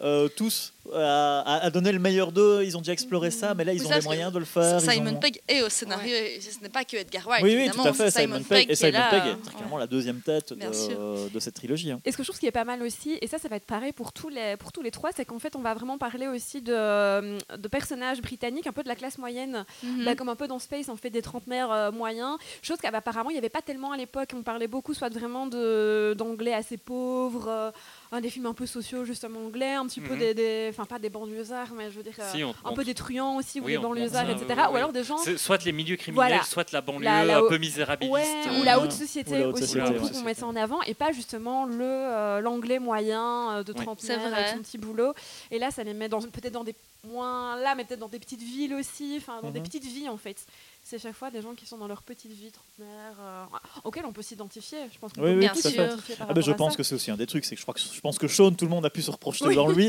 Oui. euh, et ce qu'il traversait quoi. oui. Ou au moins dans le personnage de Simon Ouais. Peck dans un des Ouais. trois films. Ouais Enfin, Oui, ou oui, dans oui. le premier ou dans le deuxième. Je sais pas trop sur le celui du milieu, Mais- mais, on va y arriver. Mais, mais, mais je pense que oui, celui- en fait, ce qu'il y a, c'est celui du milieu est beaucoup plus parodique, peut-être. C'est ça aussi qui amène ce côté-là. Mais par contre, je trouve que dans Le Dernier Peuple avant la fin du monde, il arrive à faire un portrait finalement très très fidèle d'un certain type de personnes qu'on ne traite quasiment jamais dans, Euh, dans l'histoire du cinéma. On y reviendra à ce moment-là précisément. Mais... Voilà, je ne sais pas si vous aviez encore en fait des Moi, j'ai choses Sur Shaun of the Dead. J'ai une petite anecdote de tournage. Euh, donc en fait, c'est un film qui a comme- enfin, pas fauché, mais je dirais donc comment ils n'avaient pas énormément de budget non plus pour pour tourner le film. Et donc par exemple, euh, tous les zombies, enfin, il y a beaucoup de zombies qui ont été joués par des anciens acteurs de, de Space, en fait, qui sont venus gratuitement, qui sont, ils ont été engagés gratuitement pour venir faire du bénévolat et pour venir faire les zombies et rendre service à leurs potes. Oui, c'était. Ça, Je pense aussi cool. que ce qu'il y a, c'est que Simon euh, Edward Wright, j'ai l'impression qu'il est il- quelque part, il commente toujours un petit peu sa propre carrière quand il avance. À force Ouais. de faire aussi des, des systèmes de référence à ce qui précède et en voulant toujours un petit peu dépasser ce qu'il a fait avant, euh, il, il a il l'air toujours très conscient un petit peu de, de se dire là, je suis tel moment dans ma carrière, faut que je dépasse ça. faut Mhm. pas que je me repose sur mes acquis, faut que j'aille un peu plus loin tout en étant conscient qu'il a une connivence avec tout ce passé-là. Et je trouve pour le coup que c'est. euh, je sais pas quelles sont les vraies raisons qui ont motivé ça, mais le fait que le couple euh, ne soit pas joué par le couple de Space, Ouais. alors Ouais. qu'on aurait pu Ouais. se dire de reprendre Elle, elle joue, elle joue dedans aussi. Elle joue hein. dans le film, Ouais, mais d'ailleurs c'est très marrant de voir Quand que ils se croisent. c'est voilà, c'est, Mm. c'est- c'est- elle, elle- elle mène un autre groupe de résistants. C'est un peu l'autre pendant du, Oui, du c'est personnage. génial. Et quand ils se croisent, ils ont tous les mêmes rôles. Euh, aussi, Ça, c'est- elle a- Ça aussi, c'est un super gag. hein. Oui, oui, tout à fait. Mais ça, c'est cette connivence-là, la première fois que j'avais vu le film, je, je comprenais pas trop qui était ce personnage qu'il avait l'air de connaître super bien et qu'on t'avait pas présenté avant. Mais je trouve que forcément, ça montre que euh, Wright et, et Peg intègrent en même temps tout ce qui précède avant. Ouais. Et ils, jou- ils font du jeu avec ça. Et ils vont le ça, faire avec le cornetto aussi. c'est du jeu Enfin, en il y a toujours un permanence, jeu. euh. Il y a un côté super ludique en fait. C'est pas du jeu plombant, du genre ah, t'as pas vu mes références. Non, c'est justement constamment cligner de l'œil, mais pas s'en contenter. Et c'est Ouais. ça qui est Mais extrêmement ça peut fort être agréable et regardable par tout le monde, même les gens qui n'ont pas les références de base, Ouais, ils ne sont pas spécialement des adeptes euh, des films de zombies de base. Quoi. Techniquement, chaque film peut se prendre. euh, C'est euh, Indépendamment. tout à fait, Ouais, bien sûr. C'est moi je dirais pour euh, s'il faut épiloguer sur Shaun of the Dead, c'est qu'il y a quelques exemples de parodies super réussies en la matière. Et en matière de fantastique, il y a un autre grand classique de Mel Brooks qui est Frankenstein Jr. et je mets. Shaun of the Dead au même niveau. C'est-à-dire qu'à la fois c'est vraiment des films ancrés dans leur genre à 100%, des films super drôles et qui arrivent à faire exister leurs personnages et à générer une véritable émotion euh, tout le temps. La scène de mort, en plus voilà, de, la scène de la mort de Dead où justement c'est un gag à base de prout Ouais. qui, a- qui arrive à oui. ce moment-là et où tu es pris exactement dans la même émo- émotion que Sean, c'est t'as envie de pleurer, t'as Ouais. envie de te marrer au même moment. Ouais. Il faut quand même le faire, d'arriver à faire ça Ouais. euh, à partir d'un film de zombies parodique. Quoi. Mhm. Euh, je pense qu'il n'y a pas énormément de monde qui aurait réussi à faire un tel mélange. Non. Et justement, en parlant de ça, euh, et pour, après on pourra enchaîner sur Hot Fuzz, hein, mais euh, le, le- le gag que tu évoques, c'est un gag qui arrive à t'émouvoir et à te faire rire en même temps, surtout parce qu'il fonctionne en écho. Mhm. Et ça, c'est un truc que Edgar Wright va passer son temps à faire. C'est des répliques qui reviennent. Euh, maintenant, ça, c'est pour moi, c'est souvent un signe d'une écriture bien pensée. Euh, ce, ce système de euh, de voilà, payoff. hein, ouais. de- voilà, oui, exactement. Euh, et donc, c'est présent dans Shaun of the Dead. Ce sera aussi présent dans Hot Fuzz. Est-ce qu'on enchaîne maintenant ou Yep. Hot Fuzz hein, Et alors, Fuzz, Fuzz, bah, 2007. Alors, Allez. c'est toi, c'est toi qui Marine, Je veux bien parce que c'est mon chouchou. Alors, par contre, j'ai un problème avec les noms, donc je vais vraiment pas donner les noms des personnages parce que je C'est rappelle Angel, vraiment le, juste le plus. personnage principal. Comment Angle. Angle. Angel. Angle. Angel. Angle. Donc, Hot Fuzz, ça parle d'un personnage donc, qui s'appelle Angel, qui est Angel. Paul- Angel. Angel, c'est une Angel. blague. Tu lis pas les bons journaux. Angel. C'est une blague de journaliste. qui est donc euh, flic à Londres. Et en fait, il c'est un tellement bon flic, mais qu'il en devient pénible pour tous les autres policiers du commissariat. Et donc, en fait, il a un petit, c'est pas, il est pas rétrogradé, mais il est envoyé dans un petit village, dans un petit bled de la campagne, qui est considéré comme un des villages où euh, il fait le plus bon vivre, on va dire, en, en Angleterre. D'ailleurs, euh, bah, chaque année, il passe ce concours du plus beau village, meilleur village. Plus euh, le village le plus voilà, rustique, plus je crois, quelque rustique chose comme dans- ça. d'Angleterre. Donc il est envoyé là-bas contre son gré. Euh, et donc il va intégrer là-bas le commissariat ben, où les gens sont super opposés, ils sont super, enfin voilà, ils sont pas aussi euh, obsédés par le travail que lui. Et dans ce petit village-là, ben, il va se passer des éléments un petit peu perturbants, des meurtres et donc il Des va accidents. devoir Des euh, accidents. des accidents, oui, Des accidents. Pour le moment, au début, ce n'est que des accidents. Et des meurtres, on ne sait pas. Et donc, il va devoir déjouer justement l'espèce de, de complot qui se trouve derrière. Est-ce que j'ai bien résumé? Oui, C'est parfait. Bon, on va spoiler. Et hein, il bon. devient super pote avec un flic euh, de là-bas Ouais, aussi. voilà. Avec Qui un flic qui a construit Frost. sa vision de la police via des films, ce qui n'est pas Oui. du tout Oui, son cas, alors que lui, Bad Boys 2 Voilà. et Point Break. alors que, alors que le personnage principal, lui, est très procédurier et d'ailleurs Ouais. ne peut pas s'empêcher de faire respecter la loi. La première fois qu'il arrive dans le pub, Oui. euh, il voit, il y a des jeunes dans le pub, ah, vous avez pas l'âge, vous sortez. Et il n'y a plus personne dans le il dit, pub. euh, euh, en quelle année t'es né Et il fait Ah avec, avec une voix qui a pas mué, et quoi tu dégages. Ou en, C'est alors, en, so- en- en 69, tu as donc euh, 37, 45 ans. Oui. 37, ouais, il dit 37. Oui.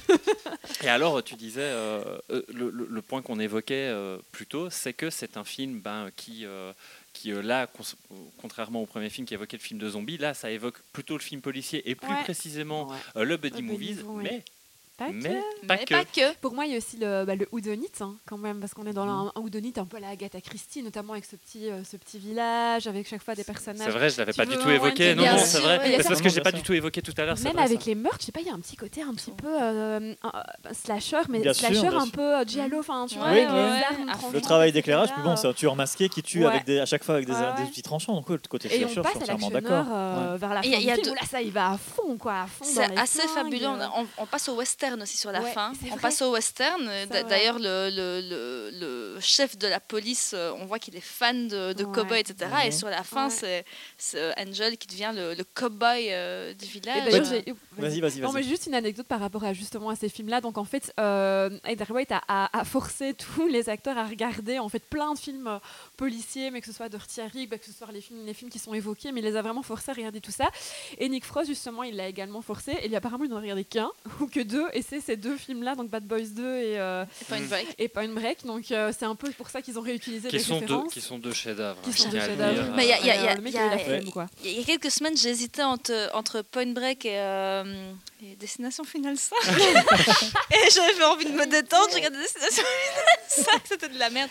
Mais c'était drôle. Ouais, ben là, en fait, ce qu'il y a, c'est que Wright, le, l'originalité, en fait, c'est qu'il place, il fait de la parodie, mais il va, c'est vraiment un, un décalage de lieu, en Ouais. fait, et tous les personnages Et vont- un décalage de code. et de code. Euh, en fait, c'est- c'est très con, hein, qu'ils mais je trouve que. Ils vont vivre avec leurs propres priorités, tous les personnages qui sont ceux de leur petite patelin et tout le truc. Et là où quelque part on va, on va vouloir avoir des super gros complots, en fait, eux ils sont dans leur petite médiocrité de C'est ville. ça, c'est ça. Euh, Et puis il y a même d'autres choses. C'est que souvent, je, je- je vois qu'il comprend certains codes, mais parfois il les déplace de façon si intelligente. Mais je trouve Mhm. que l'idée que euh, Angel, s'il est déplacé à un moment mis au placard, c'est pas parce qu'il a des méthodes de cow-boy, c'est justement parce qu'il est trop efficace, c'est un trop bon Mhm. flic. Et les gens, ils font. Non, attendez, vous nous faites passer pour des branquignoles, donc euh, arrêtez. Et donc, les- cette, cette idée de conflit entre lui et sa hiérarchie, elle est pas du Mais tout là où tu l'attends, en C'est- fait. C'est là, Tu et puis qu'il y a quelque part, et c'est- vrai que ça m'avait un peu étonné, mais tant mieux d'une certaine façon, c'est que en fait, Angel, on te le décrit d'emblée, c'est un super flic, mais comme tu dis, c'est pas un super flic de film d'action. Il est super performant Ouais. dans tout, donc tu t'attends à ce que ça devienne un Ouais. héros de film d'action, mais en fait, il- tout son parcours en fait, c'est de devenir le héros d'action que son, son comparse veut voir en lui. en Mhm, fait, ouais. il veut transformer, An- donc le personnage de Nick Frost veut transformer Angel en Ouais. super flic tout Mhm. du C'est long. Et, et quelque part, tu vois que lui, euh, le personnage de Nick Frost, qui a tout vu à travers les écrans, à travers les écrans, qui fantasme le métier de policier de ville Mhm. en fonction de ça, le, des, des grandes cités, ben, en fait, il va pousser. Et il va vraiment vouloir transformer Angel en, en super flic. C'est presque le voyage du Ouais. héros, j'ai envie de dire. Ouais. Mais Vers le tu, vas, fascisme. tu vas devenir. Oui, c'est- ça que je disais quand on préparait l'épisode, hein, une sorte de fascisme vers une autre, parce qu'à la fin, Mais au final, c'est- c'est pas. c'est- En fait, ça vient pas de nulle part. À un moment, il se fait insulter comme ça dans le film. Et d'ailleurs, là, à nouveau, c'est une écriture en écho Ouais. qui se passe à nouveau où euh, il arrive dans la ville et le premier truc que, que la personne de l'hôtel lui dit c'est fasciste. Ouais, c'est vrai. Mhm. Mais d'ailleurs, Bon, je pense que même quand on en revient un petit peu à cette histoire de pickle qu'il y a dans tous les films, à un moment, la, la transition, ça se fait aussi avec, euh, avec l'alcool. Avec l'alcool. Parce qu'à chaque fois, il boit son petit jus de canneberge Ouais. super à un moment donné, il va prendre la bière et là, ça va, il va complètement partir il euh, va switcher. hein. dans un autre type de, de flic. Enfin, c'est marrant Ouais, aussi que ça se passe comme ça, par C'est- la bière, quoi. Oui, oui, tout à fait. Ça, ça a une importance fondamentale. Et même Ouais. dans le dernier pub avant la fin du monde, Ah, ça mais va là, être c'est- encore euh, ouais. très clair. Mais en fait, il- c'est assez marrant parce que tu as un peu l'impression qu'il il traite de l'évolution de l'amitié des mêmes personnes en fait dans chaque film sans que ce soit les mêmes personnages. On a un peu l'impression dans celui-là qu'on voit la naissance de l'amitié Mhm. entre, euh, entre les deux gars qui au début Très, très effectivement bien, sont assez très distants et, et qui créent en un lien comme Ouais. ça. euh, D'ailleurs, c'est un des enjeux puisque euh, voilà, en fait, le personnage de Kate Blanchett qui apparaît au début du film, elle est masquée puisque c'est Mhm. l'ex-copine de truc qui lui dit un jour, faudra que tu trouves quelqu'un d'important dans ta vie qui te fera oublier le boulot. Là où paradoxalement, finalement, quand il lit le lien avec le personnage de Nick Frost, bah, il devient en- d'autant plus un obsédé du boulot en fait. Mhm. Mais, mais en même temps, c'est le gars qui le propulse là-dedans. Euh, Je trouve que l'histoire d'amitié entre les deux personnages est super bien écrite. Elle est Ouais. vraiment touchante, Ouais. vraiment, euh, vraiment douce. C'est, c'est, Mhm. c'est surtout que le tellement- personnage de Nick Frost est, est- est aussi positif qu'il était, euh, était laborieux dans Shaun of the Dead en fait. Mhm. C'est vraiment un Mhm. personnage super naïf qui a envie de croire Ouais. dans le meilleur de tout le monde. Ouais. C'est vraiment quelqu'un en fait qui est, euh, euh, c'est un peu le bon côté de l'âme Ouais, en fait à ce Ouais. moment-là.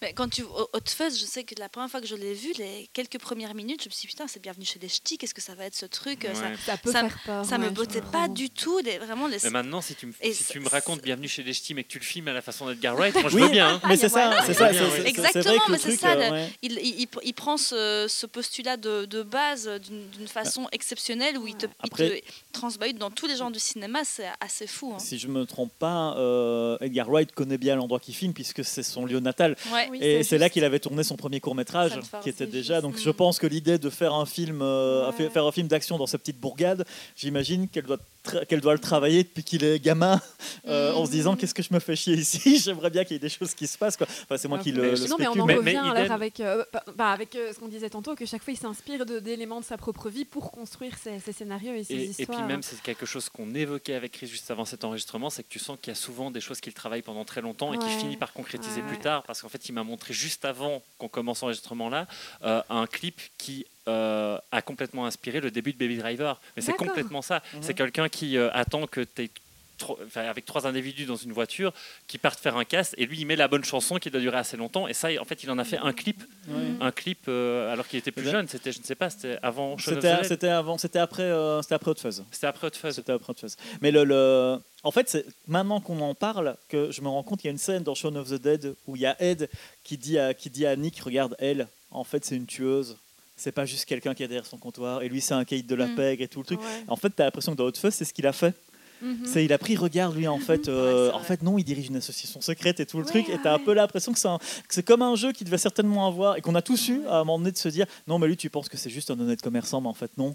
Lui, Non. il fomente des meurtres et des trucs comme ça pour euh, et, et toutes les c'est cette manière de, de jouer aussi avec le fantasme dans le film, Mhm. d'avoir justement donc il y a une série de crimes Ouais. et à un moment donné, bah, la voie que choisit euh, que choisissent les flics, euh, bah, c'est de, de s'imaginer qu'il y a un complot pour pour des questions de revenus, d'argent, des Mhm. trucs comme ça. Et qui, Non, du c'est coup, pour le bien de théorie, tous. Le voilà. Le bien de tous. Et en fait, c'est juste parce que euh, ils, sont, ils, veulent, que leur ville reste la plus belle, la plus rustique, la plus. euh, et et part, gagne là le aussi- concours chaque année Oui, là aussi, Ouais. c'est des personnages qui sont enfermés dans le passé, en fait. Ben oui, Ça- m'a fait penser au concours de- du plus beau légume dans Voilà, c'est Gromit et mystère du lapin-garou aussi. Oui, oui, oui, oui. mais ça, c'était après. Mais Mais, oui, et c'est là que pour moi, le- la thématique ici, c'est il y a un peu le côté nostalgie, bah, nostalgie d'une époque passée, hein, parce qu'ils sont, ils vivaient un peu dans le passé, dans ce petit village parfait justement, mais aussi le côté de l'obsession finalement, obsession ben, du personnage principal qui veut vraiment être dans la perfection et de la perfection évidemment, obsession et Mhm. perfection, perfection du meilleur flic, euh, et des villageois qui veulent être dans la perfection du meilleur village, et, et cette obsession finalement de la perfection, en de- les pousse au meurtre, donc les pousse au pire, euh, et aussi de la femme, la femme du, euh, du commissaire, enfin Mhm. qui justement tout démarre d'elle, Oui, qui oui. elle Mhm. voilà s'est suicidée parce que euh, elle a manqué justement ce, de, Ce de concours, gagner euh, ouais. voilà le concours, qui est aussi dans une obsession hyper importante. Donc pour moi ça traite aussi un petit peu de, de ce Ouais, côté-là. ouais, ouais, c'est ça. Hum. Non, il y, a- il y a vraiment une cohérence en fait dans tout ça, et ça n'empêche pas le film, encore une fois, de d'être super drôle en lui-même parce que ce décalage s'applique de manière tellement parce que lui-même en fait tu sens qu'il est super rigoureux euh, Wright mais tu sens que techniquement, pour moi, c'est- de- le- des trois, c'est le plus incroyable. Il est, Techniquement, euh, montage, c'est Là, c'est tu, tu sens qu'en rigoureux à plus, crever. euh, oui, oui, c'était. En fait, il y a- ça, ça surprenait d'ailleurs pas mal de gens parce qu'à l'époque, il disait qu'il était super fan du, du style de Tony Scott, de Michael Ouais. Bay, donc c'était vraiment un amour sincère de reproduire pour lui la mise en scène de ces réalisateurs-là, Ce fait, jusque dans le choix des focales. Il, le fait exceptionnellement Ouais. bien. Le hein. fait, je veux dire, il montre, en fait, il montre deux plans des films qu'il évoque. Il évoque le, il montre le plan où euh, il y a Ouais. Ken Reeves dans Point Break qui Ouais. tire vers le, vers le haut. Et puis alors, il montre aussi le plan signature de Michael Bay Ouais. où tu as des gens qui se relèvent et puis il y a une espèce de en longue focale comme ça, la caméra Ouais. qui tourne autour d'eux. Il fait les deux plans dans le Ouais. film, Et mais il les fait. J'aurais pu croire que c'était tiré d'un film et de l'autre. Et d'ailleurs, est-ce que vous savez quel, euh, quel, justement quel plan, enfin quelle scène du film a coûté le plus cher? Non, Non. vas-y, tu vas nous le dire. oui. Alors, ah bah, apparemment, c'est la scène où euh, les deux regardent les films. Euh, les deux films parce qu'en fait Ouais. ils ont dû demander les droits Ah à bah tous oui. les acteurs, à tous les personnes et à, et à tous les réalisateurs des deux films. En fait, ça leur a coûté mais la blinde. Donc c'est la scène du film qui est la plus chère, quoi. Ah, c'est fou. ils ont dû demander à Ken Reeves, à la doublure de Ken Reeves, un machin, un truc. Donc voilà. Ah, d'accord, ouais. C'est ma petite anecdote. ouais. Ah, c'est dingue. C'est vrai qu'on n'y pense pas. Là, tout de suite, on est en train de chercher la scène. Il y avait le plus de balles tirées, Ah, oui, le parce plus que- de En cascades. même temps, c'est marrant Alors- de voir qu'il respecte Et- le- ju- jusqu'à une scène d'explosion qui arrive complètement à la fin de manière un peu gratuite. Ouais. D'ailleurs, mais c'est du genre, faut quand même qu'il y ait un bâtiment qui pète. Ouais, On est dans de l'action, quoi. Faut qu'il y ait un truc. Oui, oui, c'est vrai. Ouais. C'est vrai. Mais- Oui, oui, c'est vrai qu'en fait, tu as l'impression que la- l'action est terminée. Oui, Normalement, oui, les enjeux sont réglés, Ouais. et là, il y a cette Il faut que ça explose. Il faut qu'il y ait un bâtiment Voilà. qui pète. Oui, c'est Mais, ça, il y a- mais a- alors, mais à contre-temps. Oui. mais, mais il y à a ça souvent dans, dans, dans, le, fi- dans les films dont il s'inspire. Il y a ça très souvent. Tu penses que, tu, tu penses que c'est fini et puis bam Ah ouais, jusque, Bam jusque dans le gueule. climax, le grand gunfight. C'est euh, génial. le- Et alors, il y a un Parce que c'est pas vraiment, c'est vraiment pas là que tu l'attends. C'est ça que c'est- Ouais. moi je m'y attendais pas du tout parce que c'est préparation de paiement mais que tu as oublié enfin cette, cette histoire de c'est une bombe hein, comment ça, Mhm. ça s'appelle une bombe non? Une mine. Une mine, oh là là, une mine. Une mine aquatique. hein. oui tu l'as vu au début mais tu tu l'as tu l'as zappé quoi tu vois t'as plus du tout euh, D'ailleurs, ça, je voulais cette dire mine que en tête vraiment, je pense que cette scène avec le fermier et la mine, je pense que c'est une des scènes qui me fait le plus rire au Ah, monde. il est exceptionnel. Au début, quand il Oh, J'ai une anecdote. ah, bah, bah, J'ai une anecdote, mini anecdote. Cet acteur qui joue aussi dans Harry Potter Oui. était, parce que je vais, je vais au Comic Con euh, régulièrement, et euh, il était au Comic Con. Et il m'a fait un grand sourire. Et c'est Oh. très bête, mais j'étais là au Comic Con et je le vois passer avec ses gardes du corps ou quoi il va. Et je le regarde un peu genre, oh, c'est le mec d'Harry Potter, de Hot Fuzz. Et là, il me regarde et il me fait un genre de bonjour avec un sourire, mais Oh. Tellement chou. Et je me sentais privilégiée. J'étais, oh, il m'a vu, il m'a dit Parce- bonjour. C'est vrai qu'il a toujours tendance, j'ai toujours tendance à le voir dans des rôles de grumpy. Mais exactement. Et là, ouais. il a, il a vraiment un regard genre, euh, tu sais qui je suis et ça me fait plaisir. J'étais C'est- C'est c'est un habitué aussi de la, sé- de la, la série télé, de, de la télé britannique, puisqu'il Ouais. a même incarné le Docteur Who fait, tout à fait. dans, dans, dans, dans Ah, plusieurs cas de figure. Oui, il est, il est, Dans- un- acteur en fait, il y a eu un, un film euh, et quand, en fait, quand il faut prendre une doublure pour le Doctor Who original, c'est lui qui l'incarne en fait dans la série. Mais niveau casting, ce- je trouve que c'est Hot Fuzz qui a le, le casting le plus Ouais. exceptionnel des, des trois. Oui, oui, et Peter. Jackson. Il y a Olivia Colman. Alors, Oui, je voulais je savoir, je voulais poser cette question-là. Peter Pardon Jackson, c'est le Père Noël qui poignarde la main d'Angel au tout début du film Ah, ouais, trop ouais, c'est fou, ça je savais pas du tout. euh, Ouais, ouais, ouais. Ok, Oui, non, tous- les, tous Ah. les acteurs sont, sont assez, assez dingues. Et, et c'est vrai, quand tu quand es fan de cinéma anglais, bah, tu les reconnais tous. Martin oh, Freeman dans oh, son tout petit rôle, euh, ça Oui. fait tellement bien de, de le voir dans- arriver dans le troisième. Après, tu te dis, il est Oui. tellement fait pour cet univers-là. La, logeuse de Space aussi qui Oui, joue tout dans- à Ouais, fait, ouais, tout à bien sûr, Euh, bien la sûr. La barmaid, hein. bar. Ouais, voilà, c'est ça qui joue. C'est- Mais vrai que tout ce qu'il y a de vraiment.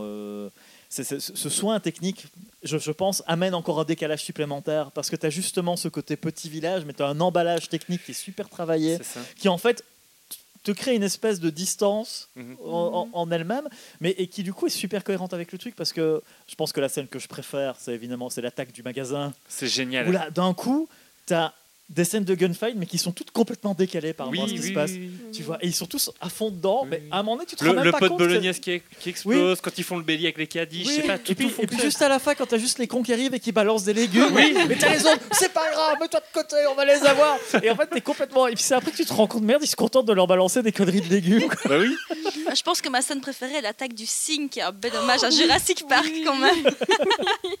l'attaque du cygne, c'est quand même euh, Et ça- magnifique. et en plus, ça, oui, ça règle toute Ça la règle fin tout, du oui, film. c'est- le Et le héros du aussi, film dire, en la- fait. la- la- et ça, ça pourrait même être un, un- un défaut presque qu'on pourrait trouver à l'écriture d'Edgar Wright, c'est qu'en fait, elle est tellement bien calibrée, son écriture, qu'il y a des moments, quand tu vois apparaître un élément euh, tu vois, qui peut paraître anecdotique dans son écriture, tu sais que ça reviendra. Tu finis à un par moment. anticiper. te Tu dire finis par revenir, anticiper. Le coup de la mine, le coup du signe, tu sais que ça va revenir à un Mhm. moment. C'est parce que l'écriture elle, elle est trop calibrée pour que Ouais, ça ne revienne ouais, pas.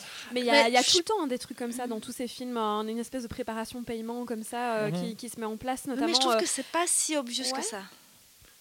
Ah ouais, je sais Je me, pas. je me laisse vraiment ouais, avoir ok. dans- son Ouais, ouais. cinéma. Je me laisse vraiment avoir. Là, parfois, même à chaque fois, tu as les personnages qui vont, qui vont mourir. À chaque fois, ils disent un petit mot, par exemple, bah oui, euh, on en a plus pour longtemps, ou euh, je vais, je vais m'éclater. Enfin, il y a toujours un Oui, petit oui, comme ça qui celui-là, il y a prévoit le fait Ouais, ouais. qu'après, ils vont, Ouais, je, pense, pour moi, c'est celui qui est vraiment le plus parodique. C'est-à-dire que Oui. le, le, Ouais. euh, le- l'émotion prend un peu moins pour moi. Il y a l'amitié qui se développe entre les personnages et, et- et tout ça, mais c'est peut-être celui dans lequel je trouve qu'il y a le moins de de cœur. Il est plus technique, Oui. je trouve, Mhm. plus, euh, plus drôle peut-être même euh, d'une certaine façon. Ouais. Euh, mais c'est peut-être celui qui euh, euh, dont moi je me sens un peu moins proche des personnages quoi. Ouais. Euh, Ouais. Peut-être aussi parce que alors que pourtant à la base c'est des personnages lambda, c'est ça qui est intéressant aussi. C'est qu'Angel, on a envie d'en faire un super héros, Ouais. et lui, tout ce qu'il veut, c'est être un, un contractuel qui fait bien son taf, quoi. Mhm. Euh, euh, mais c'est vrai que le, le- le côté plus purement parodique m'apparaît Mhm. m'apparaît plus dans celui-là. En, en fait, moi, je crois que dans la mesure où les genres qui traitent sont peut-être des genres sur lesquels j'ai beaucoup plus d'affinité, moi, ça fonctionne beaucoup mieux. Et là, il y a un point que, que je voulais euh, euh, aborder. Bah, toi, tu as parlé du fait que parfois les, les- les dialogues à double sens sont toujours signifiants, Mhm. comme par exemple le- principal antagoniste du film qui arrive et qui fait je suis un slasher et il dit je, je slash les prix Ah bah Tu vois, ça Voilà. euh. Et là, tu comprends qu'en fait, bah, en fait, il va pas te parler que de euh, d'un cinéma euh, plutôt policier, buddy movie, voire de western, c'est qu'il va y avoir la question du Mhm. cinéma horrifique. Mhm. Euh, et d'ailleurs, bah, là, c'est un point qu'on n'a pas encore abordé jusqu'ici, c'est le film de la trilogie qui a les plus gros effets gore. Ah oui, Parce oui, qu'en oui. Hein. Réalité, est Shaun of the très Dead, gore. qui est Euh, censé être gore au possible, Il l'est moins. là, il y a des scènes dans Hot Fuzz, tu te dis, mais tu peux pas regarder ça avec un enfant, c'est pas possible. notamment Quand la scène avec le, Le bazar de. le coach. On y pense. le, mo- le On y morceau euh, de, de toit qui tombe, quoi. C'est super grand guignolesque en fait. Là, tu as l'impression d'être dans du Peter Jackson aussi pour le coup, euh, période Branded, quoi, avec un truc du genre on va utiliser des idées gore. euh, Et j'aime beaucoup Et aussi qui- quand le, le directeur du supermarché s'empale Oui. sur le Ah truc. oui, oui, oui. Et, en, et- et en plus, t'as tellement mal pour lui à ce Oui. moment-là. Et en plus, il dit, ça, ça fait si mal. Tu vois, il dit, ça fait si mal. C'est rigolo. J'adore cette scène. Timothy aussi, je Dalton est génial un, un truc, un- un truc aussi qui a tendance à montrer qu'on est dans du grand guignol et qu'il faut pas avoir trop peur de ça, mais plutôt en rire, c'est aussi que le, le contrepoint, juste après que le gars se soit pris la tour de- du toit là, donc euh, il, a été, il est littéralement empalé, c'est dégueulasse à voir. hein. J'adore. C'est- voilà, il est littéralement empalé, c'est dégueulasse. Et puis là, t'as toute la foule qui arrive et t'as pas l'impression qu'ils sont si horrifiés que ça. Ils font genre, oh là, qu'est-ce qui vient de se passer que Je, je l'avais déjà vu plusieurs C'est- fois et là je l'ai revu la, la semaine passée et tout ça. Et quand le truc est tombé, j'ai fait un genre de Waouh, c'est Euh, bon ça Et puis t'as des gens qui arrivent j'ai j'ai dit, j'ai dit, mais ils réagissent pas en fait. C'est c'est- c'est c'est- c'est en ça que je dis que le, le film est peut-être le plus parodique parce que Ouais. c'est là où les, gens ont vraiment des réactions complètement over the Ah top par rapport à ce c'est- qui se passe. C'est comme quand la fleuriste se fait tuer. C'est oui. quoi? Bah c'est un accident. Elle est tombée sur ses cisailles et donc tous les autres sont tellement. donc en fait là, c'est-à-dire que les autres, tous les personnages ont des réactions tellement je- par rapport à la situation qu'ils vivent que voilà, ça c'est. Et je trouve que c'est le plus beau meurtre oui. de la Oui. fleuriste. Je trouve que avec la vitre, je trouve que c'est exceptionnellement bien mis en scène. C'est très très beau. Enfin, cette, euh, Mhm. cette scène est le plus joli meurtre. Moi, j'aime encore bien aussi la scène où, justement, dans l'espèce de. de- Enfin, pas de puits, mais dans l'espèce de grotte où ils trouvent tous les, les gens qui sont morts Oh au oui. fur et à mesure. On Ça voit aussi, les adolescents, complètement- on voit les gitans, on voit les machins. de- ça n'a pas de logique quand interne. sur Mais le tomate, Ah oui, Ça n'a- pas dans de la logique interne parce que tu, tu te refais juste simplement les répliques. Le fait d'avoir, euh, par exemple, un cadavre de chien. tu vois, bah oui, tu fais. Ok. C'est Très bien. Le- C'était quoi la réplique associée à ça? Des chiens errants? C'est quand il parle des gitans, des, des romanichels, Ouais, c'est ouais, les les trucs comme ça. Ils disent, il y a étaient ces plus- méchants romanichels qui sont venus là comme ça. Avec leur chien. ou- Avec Et tu vois un chien. Ils ont salopé tout le terrain. euh, Ah c'est oui, les crottes de chien. C'est les crottes de chien Voilà, qui ont les provoqué la crottes de perte du chien. premier concours. Il parle de crotte de chien et là tu vois un cadavre de chien. Ça n'a aucun sens. Mais, tu comprends la logique. Tu comprends la logique. le bien de tous. Mais- Le bien de tous. mais en fait, quand on revoit le film, évidemment, c'est- dès, dès le début, il pose ça. Et en fait, tu as déjà en même temps le côté body snatcher qui est presque présent, qu'on verra dans le 3. En Mhm. fait, finalement, tu as un peu, l'impression que chaque côté est un peu extrapolé dans certains, mais ils étaient déjà présents. Le body snatcher et le zombie avaient malgré tout cette idée de propagation et d'une masse qui devient unie par, un- par les mêmes instants, en l'occurrence avec les zombies. Tu as cette idée de conformisme Ouais. qui, va, qui s'étend complètement avec l'histoire du, du body snatchers. C'est déjà très présent avec cette communauté qui dit on est là pour le bien de tous et qui le répète euh, à l'unisson. comme ça. Ad. Oui, oui, oui. Et c'est en même temps, il y a une maîtrise des effets chocs. Je me rappelle que quand j'avais vu le film, la première fois. Alors oui, tu as déjà En le plus, premier c'était au meurtre. bif, toi. Oui, oui, oui. Ouais. Il y a le premier meurtre qui est gore. Alors Mhm. ok d'accord, mais le fait que la scène d'après tu enchaînes avec les têtes coupées en plein milieu du truc, en gros plan, là, comme ça d'un coup c'est Mhm. oh, oh, merde, Ils vont, il va quand même Ouais. jusque là quoi. Mhm. On n'est pas supposé rire et ça te fait marrer évidemment malgré que- tout. je trouve qu'il y a aussi le côté british aussi du fait d'utiliser des personnes âgées euh, Oui. pour faire euh, des Oui. méchants. Tu vois, parce que les méchants sont tous des Yeah. personnes quand même fort, fort âgées, des petits vieux, tu vois, de, qui, ont- qui ont l'air tout gentils, tout mignons.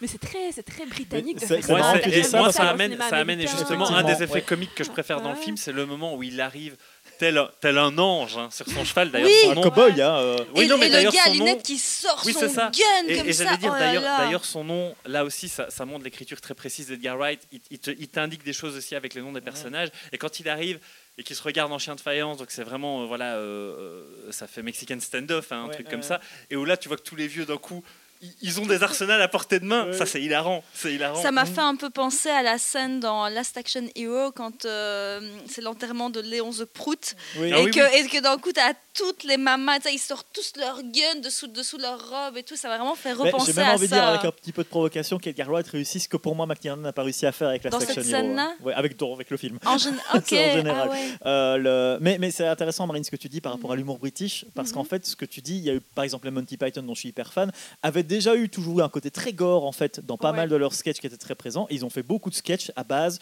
de vieux qui tabassent des jeunes, Ouais, à base de trucs. Ils ont beaucoup effectivement avancé là-dessus. Et c'est vrai que ça te met toujours un décalage. Les- il y a toujours ce côté britannique de rire de ses propres conventions qu'on considère en même temps comme étant indépassables dans certains points. C'est toujours très marrant, cette espèce de tension en même temps de se dire, euh, euh, comme disait John Cleese dans Un poisson nommé Vanda, quoi, on est tous déjà Mhm. tellement morts, déjà tous là-dessus. Et, euh, et- et- et oui, c'est c'est quelque chose, tu as l'impression que les Britanniques se disent, euh, euh, on est enfermé dans plein de trucs, et en même temps, quand ils se lâchent, ils se lâchent plus que les autres. Quoi. Il y C'est a un plus ce peu euh, côté-là. Miss Marple euh, qui défonce des. Ouais, c'est ça, c'est un peu ça. ouais. avec les guns, quoi. C'est ça Bah, qui est D'ailleurs, il y a une référence à Miss Marple dans euh, Space à un moment donné. hein. Ah oui, tu c'est as, possible. euh, tu as- une scène où l'écrivaine commence à écrire euh, Ouais, comme ouais. ça, et poum, t'as la musique d'arabesque qui arrive pendant qu'elle travaille. Est-ce qu'il y a encore des choses à dire sur Hot Fuzz? Vu, Une anecdote? Non, moi c'est Ah. peut-être au niveau de la réception parce que je sais bien que justement ils étaient fort stressés quand ils ont fait euh, ce film-là, donc ils ont pris pas mal de temps pour l'écrire parce que euh, ils savaient bien qu'on n'allait pas les rater. En fait, le premier Mhm. film, vu que c'était un petit, c'était un, enfin premier film, personne ne les attendait au tournant, mais là que les gens vraiment allaient les attendre au tournant, donc ils étaient vraiment très stressés. Euh, par contre, du coup, ça a été super bien reçu, quoi. Vraiment, le film a décollé dès les premières, euh, les premières semaines, et donc euh, voilà, ils, ont, ils sont assez contents de la réception du film. Tu m'étonnes. Bah, c'est sûr que c'est la confirmation qui, en plus, euh, c'est toujours difficile un deuxième film, hein, surtout Ouais, quand on a fait voilà. Shaun of the Dead comme premier long. C'est vrai que, comme tu dis, on a attendu. Et puis, par contre, voilà, c'est vrai qu'après, c'est pas étonnant qu'à la suite Ouais. Fuzz, il y a eu l'enchaînement euh, Tintin et autres. Mais en même temps, c'est peut-être puis- pas étonnant qu'il ait voulu faire d'autres choses avant de, de revenir à cette Ouais. même équipe. Oui. Histoire de sûr. pouvoir la digérer. Oui, pouvoir Ouais. digérer tout ça parce que Tout donc euh, ce qu'on évoquait c'est qu'effectivement il a fait Scott Pilgrim entre temps il, Oui, il s'est vraiment ça. exporté un peu aux États-Unis histoire de Scott Attends, Pilgrim, c'est entre. c'est entre les deux c'est en Entre les 2010 deux, ouais. Ah oui, c'est ça. Oui, oui, et je crois euh, que c'est en 2013 euh, Hot euh, Fuzz. a, Euh, euh, le Le dernier pub, pub, le ouais. dernier pub, c'est Ouais, 2013. ouais, c'est 2013. 2013. Oui, donc c'est entre euh, Hot Fuzz et. euh, Le dernier et pub. le dernier c'est pub, ça, ouais, c'est c'est ça. ça, ouais. c'est et l'écriture de Tintin rentre aussi euh, Oui, dans cette, dans cette boucle-là. Mais je ne serais pas étonné, euh, mais bon, j'ai pas, j'ai pas, j'ai pas lu grand-chose en la matière, hein, mais de- qu'il y ait même une volonté consciente d'Edgar Wright de ne pas enchaîner directement sur un troisième film avec ce même tandem, histoire de ne pas commencer à être emprisonné mhm. un peu dans ce, Ouais, dans ce genre de... de, de- bah, déjà avec ce même, ce même groupe d'acteurs, il y a une rup- il y a une rupture assez franche avec Scott, Scott Pilgrim, hein, puisque ce casting-là ne, ne revient pas. Je pense qu'il n'y a aucun membre du casting qui est là. Non, Si rien. je Ah, hein, je- il me semble.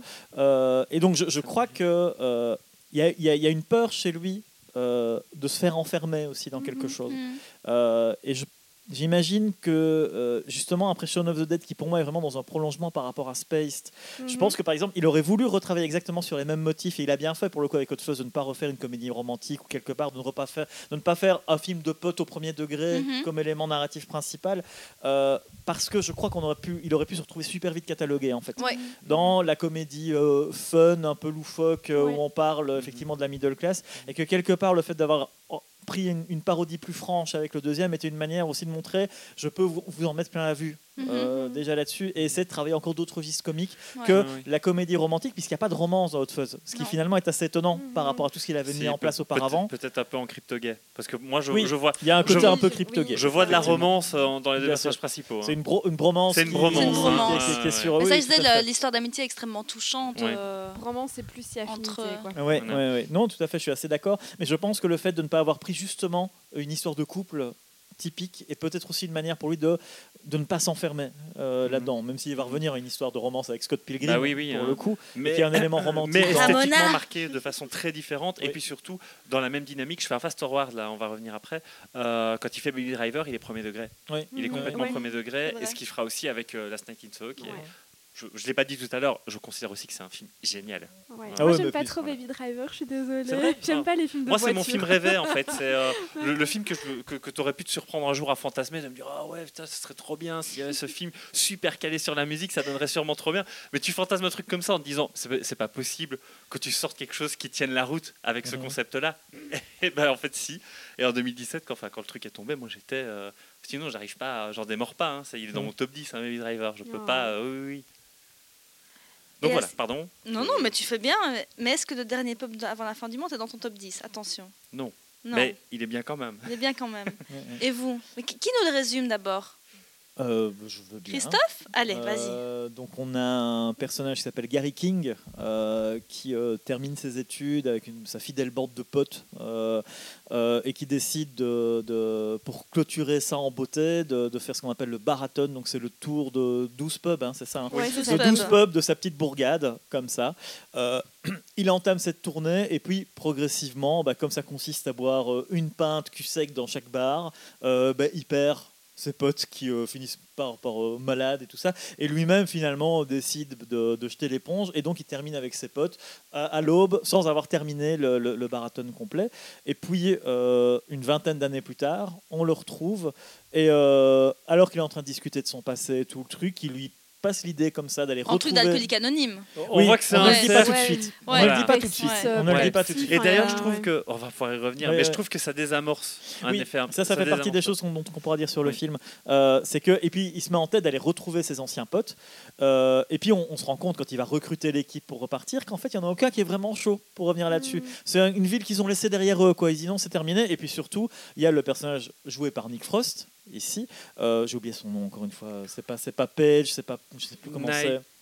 Knightley, c'est Ouais, Knightley. Knightley. Knightley, euh, qui a eu en fait un accident par le passé et qui euh, ne considère plus euh, King comme étant son ami. Et puis par, par un habile jeu de, de, de- de manipulation, Gary King arrive à les convaincre de tous revenir. Et puis alors qu'ils entament le marathon, euh, que aucun d'entre eux n'est chaud pour re- revisiter leur passé, on parlait de la nostalgie, ben, King il est complètement dedans. Il veut terminer ce qu'il avait, euh, qu'il n'avait pas su finir quand il avait 18 ans. On ne veut pas Et grandir non plus. alors qu'ils sont en train de faire ce marathon, euh, il se rend compte que les bar, habitants au ont des comportements euh, étranges.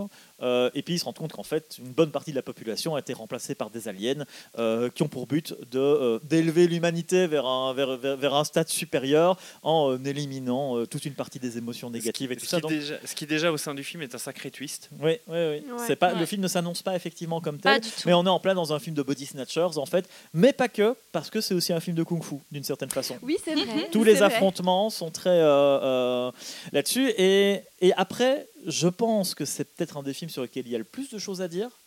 Et c'est peut-être pas celui que je préfère. Mm. Et je, je dois même dire que c'est. Et je pense que c'est une de ses qualités, Mhm. paradoxalement. C'est que c'est, je trouve pas que c'est un film très drôle en fait. Non, mais pas, pas drôle, hein. je Je trouve que c'est un film extrêmement très triste, dur, très dur. très dur. euh, et Le je pense que c'est ce qui en fait quelque chose. Oui, Ouais. tout à fait. Je pense que c'est un film qui est assez difficile à appréhender sous plein, pour plein de raisons, euh, mais que je pense qu'il est super intéressant à décortiquer. Et finalement, là aussi en la matière, j'ai presque envie de dire, c'est un peu la gueule de bois de Ferris Bueller. Mhm. Ouais, le film.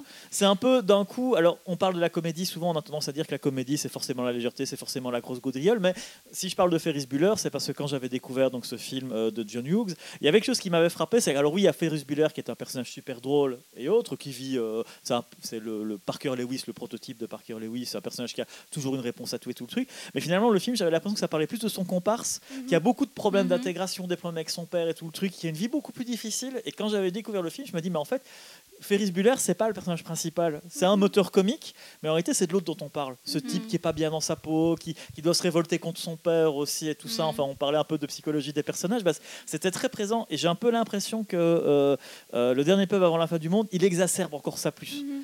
C'est vraiment quelque, euh, un truc sur lequel il faut parvenir à, à statuer. Les personnages sont un peu complexes. Euh, voilà. On avait un, un- un- un bougeage de, de Oui, rideau. c'était Oui, l'alarme qui nous alertait que les body snatchers c'était en train Voilà. d'arriver et que l'un d'entre nous n'était pas. Bon, là, je, je suis en, je suis en train d'aller déjà assez loin là-dessus, mais je sais pas du coup de votre côté bah, si le rapport est un peu équivalent. Est-ce que euh, comment vous l'avez vécu en fait le film quand vous l'avez vu? Vas-y, prie. Euh, ben moi, en fait, la première fois où je l'ai vu, je n'ai pas eu ce- toute cette analyse, justement.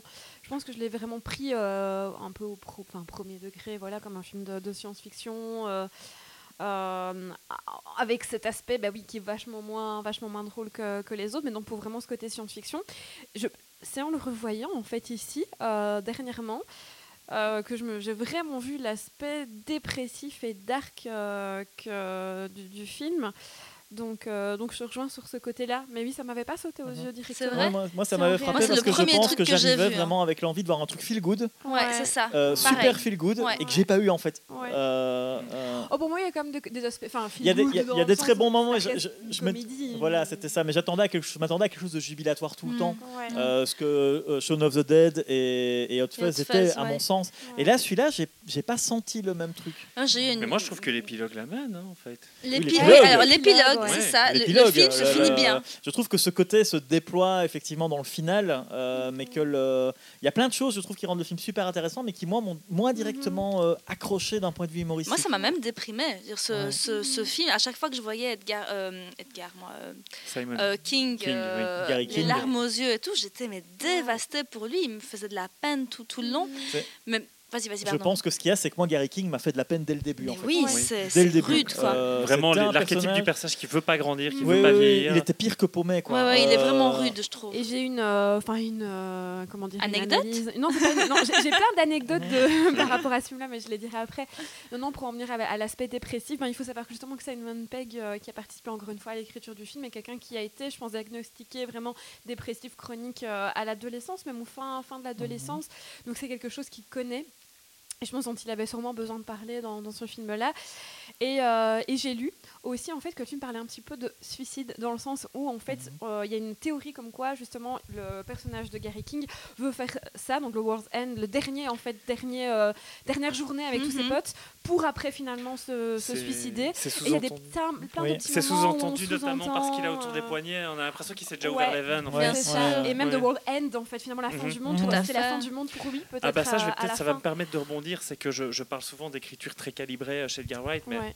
en fait, il y a un truc, je, je trouve que dans ce, ce troisième film, là, il est en pleine possession de ses moyens pour clôturer tout ça, Euh, et que même en, ter- en termes d'écriture, alors ça passe aussi dans la mise en scène, sa science des transitions, j'ai jamais trouvé ça aussi excellent que dans ce film-là, Euh, sauf peut-être aussi dans des films qui suivront, hein, donc ça, ça, je trouve qu'il ne fait que s'améliorer. Mais alors dans l'écriture, je trouve qu'il passe un cap en amenant une espèce de couche mythologique en plus dans la Mhm. façon qu'il a euh, de décrire son univers, notamment, ça passe énormément d'une part par les noms que les personnages ont, et surtout cour par le, féodale. et surtout, hein. et surtout Ouais. par le nom des pubs. euh, Je trouve que le nom des pubs, quand il t'annonce, alors déjà, il a cette façon super géniale que je trouve qui est de par l'histoire que te raconte Gary King au début du film, il te raconte le film déjà. Mhm. Tu vois, il ouais. t'indique en fait euh, tout est Tout reproduit, se en fait tout se ouais. Ouais, ouais. reproduit et donc à nouveau là il y a une écriture en écho, mais derrière il te donne les noms des bars et en fait sans que tu le vois te revenir, il t'annonce ce qui va se passer Ouais. dans chacun des bars en fait. Mhm. Quand Mhm. il arrive dans la ruche, euh, ils se font euh, submerger de, euh, d'aliens. Quand il arrive au chien à deux têtes, ils se font attaquer par des jumelles. Tu vois, il y a, il y a- il y a sans arrêt. Le, le- j'ai adoré le, le bar où ça se passe très vite. Ça s'appelle The, the, the- le trou dans le mur, je crois, quelque chose comme ça. oui. Et t'as la bagnole qui vient l'encastrer. Enfin, c'est Ouais. génial parce que t'as La sans arrêt ce, aussi, ce jeu d'écola. Oui, Oui, par, euh, la ouais. sirène. C'est tout à coup, t'es plus dans un pub, t'es dans une boîte de nuit Ouais. où il y a de la musique Ouais. qui va très fort et où ils ont l'air complètement subjugués les personnages. Donc là, tout Très à belle coup, scène. quand Ouais. tu rentres dans cette lecture mythologique, parce que en vrai, je trouve que c'est très important. Si jamais tu t'attaches pas à ça, il y a des moments où tu pourrais te sentir déconnecté, où tu as l'impression que Ouais. tu passes d'un univers à l'autre en changeant de pub.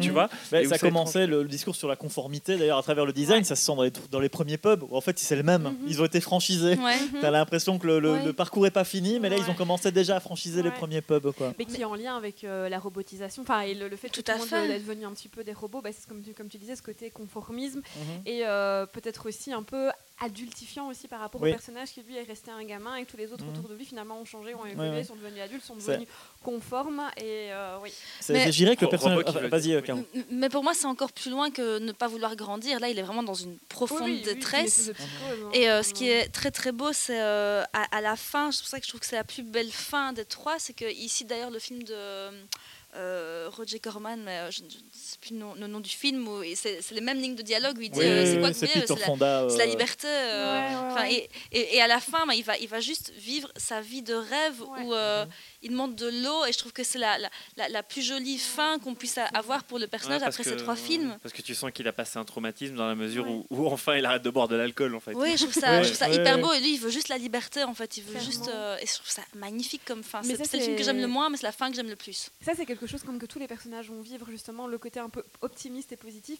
C'est le fait que chaque personne, enfin, peut-être pas chaque personnage, mais une majorité de personnages, donc de la bande réunie, a un peu un objectif, quelque chose à accomplir qu'il n'a pas pu accomplir dans le passé. Par exemple, on a le gars qui se faisait bully quand il était au, Mhm. au lycée, mais qui Oui. va affronter la personne qui, Oui, euh, oui, qui oui, l'avait oui, bully. Tout à fait. On a l'histoire du, du gars qui est amoureux de la sœur. Bah voilà, qui est amoureux de la sœur, qui va justement pouvoir parvenir à la Mhm. séduire. Chaque personnage a un enjeu qu'il n'a pas su résoudre en début, qui là va résoudre euh, suite à Et cette, d'ailleurs, euh, et, et Son enjeu, ça se résout quand il arrive à discuter avec, euh, avec King. En Avec fait. King, Ouais, C'est le moment où il résout l'enjeu qui était resté inachevé. C'était la réconciliation de l'amitié. Quand je dis, il y a- il y, a différents stades d'amitié. En fait, dans, dans Shaun of the Dead, c'est une amitié au moment où elle, euh, elle est dans sa routine.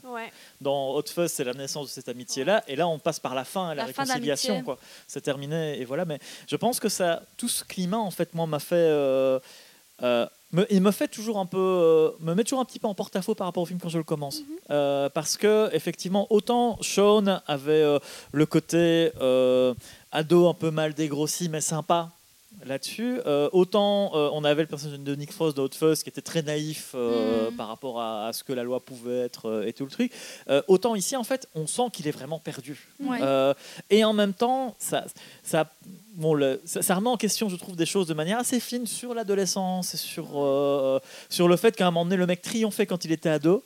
Et que c'était fini en fait. Je trouve que le moment du film où il s'exprime justement dans Knightley qui dit c'était supposé être le début de ma vie et en fait j'ai rien eu de meilleur depuis, je trouve ça d'une tristesse C'est extrêmement triste. Et, et en même temps, euh, je peux pas m'empêcher de revoir pas mal de potes ados que j'avais aussi, qui étaient des adolescents triomphants et qui sont devenus entre guillemets des adultes super banals, Ouais, Mais- mais voire même con- constamment en train de regretter leur adolescence. c'est pour ça que le film est triste parce que C'est- hyper vrai. Oui, tout à fait. Ce côté de se dire le meilleur de ma vie, c'était trois années quand j'ai, c'était- c'était c'était trois années entre 15 et 18 ans, quoi. Mm. C'est horrible de se dire ça et, et de savoir Mais- que plein de gens cultivent cette espèce de fausse nostalgie.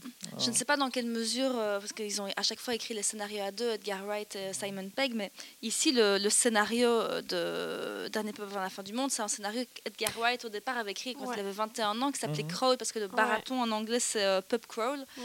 Et est-ce que ici, Simon- comme tu disais, maintenant je, je n'ai pas les, les détails, mais Simon Pegg, euh, fort dépressif, etc., est-ce qu'ici il a voulu amener un, un pan beaucoup plus euh, personnel, beaucoup plus, euh, beaucoup plus fouillé que peut-être sur les, les deux premiers films? Il, il restait un- encore un peu dans la, la, comme on dit, la nostalgie, l'envie, le besoin de grandir, etc., mais qu'ici tu as vraiment l'impression qu'ils ont été à fond, donc euh, on, on va livrer nos tripes, quoi. Je pense que c'est pour ça qu'il est le plus touchant. Ben, c'est ça. En fait, de base, bon, enfin, le truc un peu fun justement du film, c'est qu'en fait, ce fameux barathon, euh, Edgar Wright l'a vraiment fait quand il était ado. Donc, Mhm. il l'a vraiment fait quand il était ado. Donc, c'est un truc qui a inspiré de sa vie avec ses potes, etc.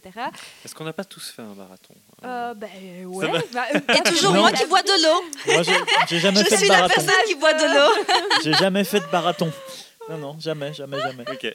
Bon, bah, vous, moi, pas vraiment établi comme ça. Maintenant, j'ai déjà. Écoute, si tu veux, d'ici une demi-heure, on a fini. euh. Mais pardon, je t'ai interrompu. Pardon. Non, mais il a vraiment fait ce marathon avec des potes et. euh, et donc il a écrit finalement ce fameux, euh, ce fameux scénario.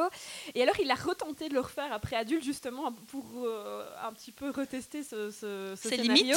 Et il est- apparemment il est arrivé qu'à quatre pintes et puis il était complètement assommé.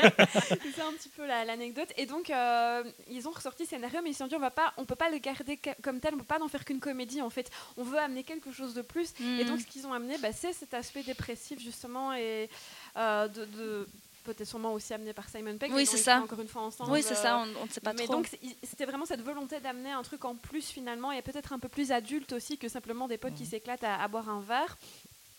Et autre anecdote justement un petit peu de, de tournage, en fait, donc dans le, dans le film on voit vraiment les gens qui affonnent des bières et donc là il les a fait répéter, tous les acteurs ils les ont fait répéter, répéter des affons de bière, sauf qu'en fait à un moment donné ils n'y arrivaient pas, enfin notamment Simon Pegg, en fait il n'arrivait pas à affonner, je sais pas combien Ouais. de pintes comme ça en un temps record, et donc finalement ils ont utilisé des verres, euh, des faux verres, enfin des verres Ah avec oui, un des verres- truc, des verres euh, magiques, j'avais ça quand j'étais petite, ouais. j'adore. On a l'impression qu'il y a une, une bière complète, mais en fait c'est une, une demi-bière pour qu'ils puissent Ah, ouais, à chaque fois. Oui, Donc, parce je pense que c'est ce c'est un, élément que je voulais amener aussi. Euh, je trouve que toujours, euh, il n'y a, a aucun problème au niveau de l'acting dans les, euh, dans, les, dans, dans les films d'Edgar Wright. Mais alors, dans celui-là, il y a un truc que je trouve génial c'est que les, les acteurs, à un moment, ils sont bourrés et ils jouent super bien, les gens bourrés. Bah, à mon avis sauf, un, Ouais, ouais. sauf un, évidemment, qui ne doit pas jouer les mecs bourrés. Enfin, Oui, vous c'est comprendrez en vrai. voyant le film. tout hein. à fait, tout à fait. Mais euh, oui, Ouais. alors c'est des moments où ils doivent euh, clamer des répliques comme ça. Mais tu, Ouais. je trouve que c'est pas. possi- À un moment, je me suis vraiment posé la question, surtout en le revoyant. bourrés, mais oui, est-ce Ouais. qu'ils ont joué un peu, un peu alcoolisés Ouais, euh, ouais, pour, pour Bah, réussir à avoir c'était quand ça même, euh, c'était quand même bien quoi. tu vois,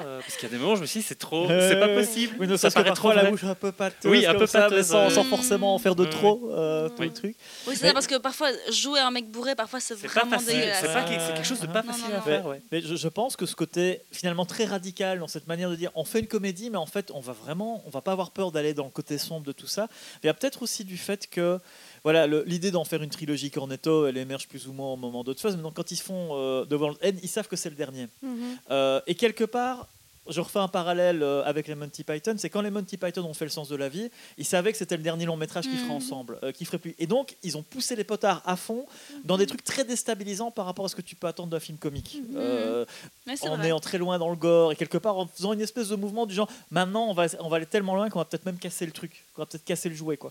Ouais. Et j'ai un peu l'impression qu'il y a, sans, sans dire que c'est aussi radical dans, dans, dans- dans la fin du monde, tout te dit on n'y on reviendra pas cette fois-ci. Mhm. Et, et je me demande si euh, dans, cette perception que je peux avoir d'Edgar Wright, qui est peut-être fausse, hein, je suis pas dans sa tête non plus, euh, de ne pas vouloir se répéter, d'arriver dans le film en se disant j'y reviens parce que je suis attendu, parce qu'on a attendu, parce qu'on a dit que ce serait une trilogie et qu'il y aura un troisième film, mais qu'après je veux plus y revenir.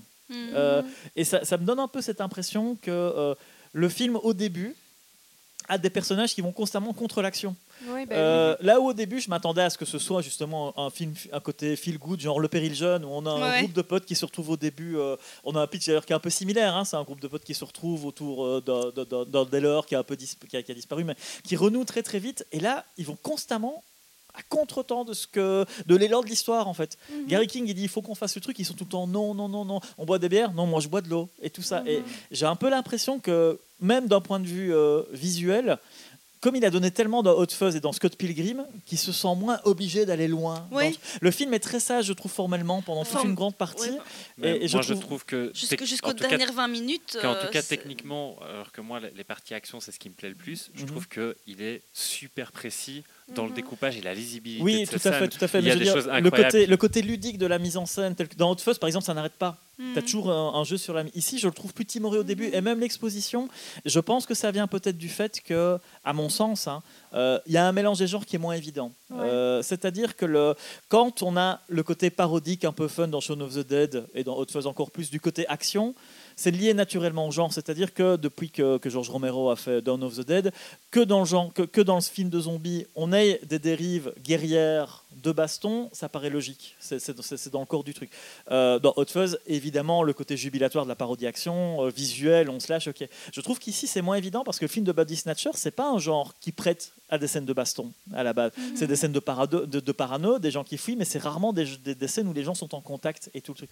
Et du coup, ce mélange, moi, qui me trouve toujours un petit peu, c'est-à-dire que d'un coup, quand on voit ces gens euh, qui se mettent à se battre dans les toilettes en étant bourrés, Ouais, comme, euh, comme dans un Jackie Chan, comme dans Drunken Master, j'ai toujours, j'avais toujours l'impression que c'est un peu forcé, que moi, je devais faire un, un Ouais. truc pour y Ouais, croire un peu plus. c'est que t'as- t'as Euh, t'as cette scène de baston, puis il n'y en a plus du tout. Ouais. Et puis c'est vraiment les, les- enfin, genre les 20 Alors- dernières minutes où là, ça y, ça Ouais. y va. euh, Et, et fois je, trouve là, que quelque ouais. part, ce Ouais. mélange me paraît moins, Ouais. moins organique, Mais- justement, moins Ouais. naturel. Alors, Tu glisses moins dans la parodie parce que d'un coup, tu as des personnages qu'on te présente finalement comme étant très lambda qui d'un coup se, se mettent à passer, à glisser en dessous des mais- jambes, des mais trucs. moi, Oui, moi, c'est vrai que cette scène dans les toilettes est ça, est mais- perturbante. Mais tu mets peut-être le doigt sur quelque chose, ou c'est peut-être la première fois dans, dans l'écriture d'un Wright où j'ai l'impression qu'il y a une petite incohérence narrative en fait. Mhm. Qu'est-ce qu'il y a? J'ai dit titre, pardon. Ah, pardon.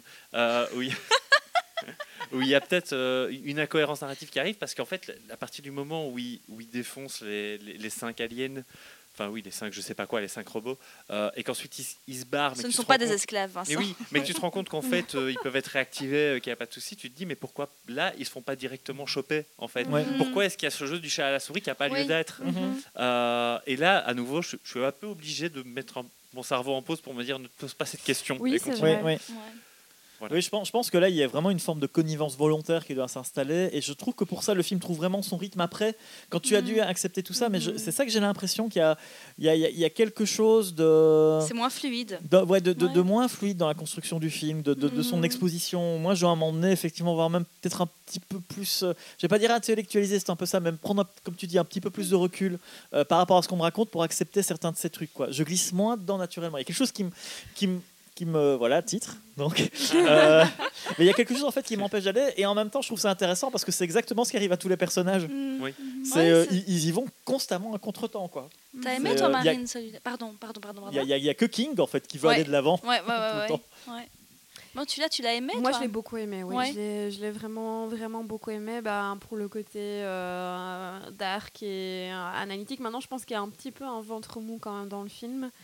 Euh, c'est celui où, même si je l'aime énormément, pas celui où je m'ennuie, hein, je m'ennuie jamais devant, devant la trilogie du Cornetto, mais voilà, où à, ma- à partir, je pense, tu vois, là, justement après la scène dans la boîte de nuit, enfin, etc., je trouve qu'après, ça se ralentit un petit peu et c'est un petit peu plus laborieux pour aller, pour aller vers la fin, mais Mm. non, non, mais je l'aime beaucoup.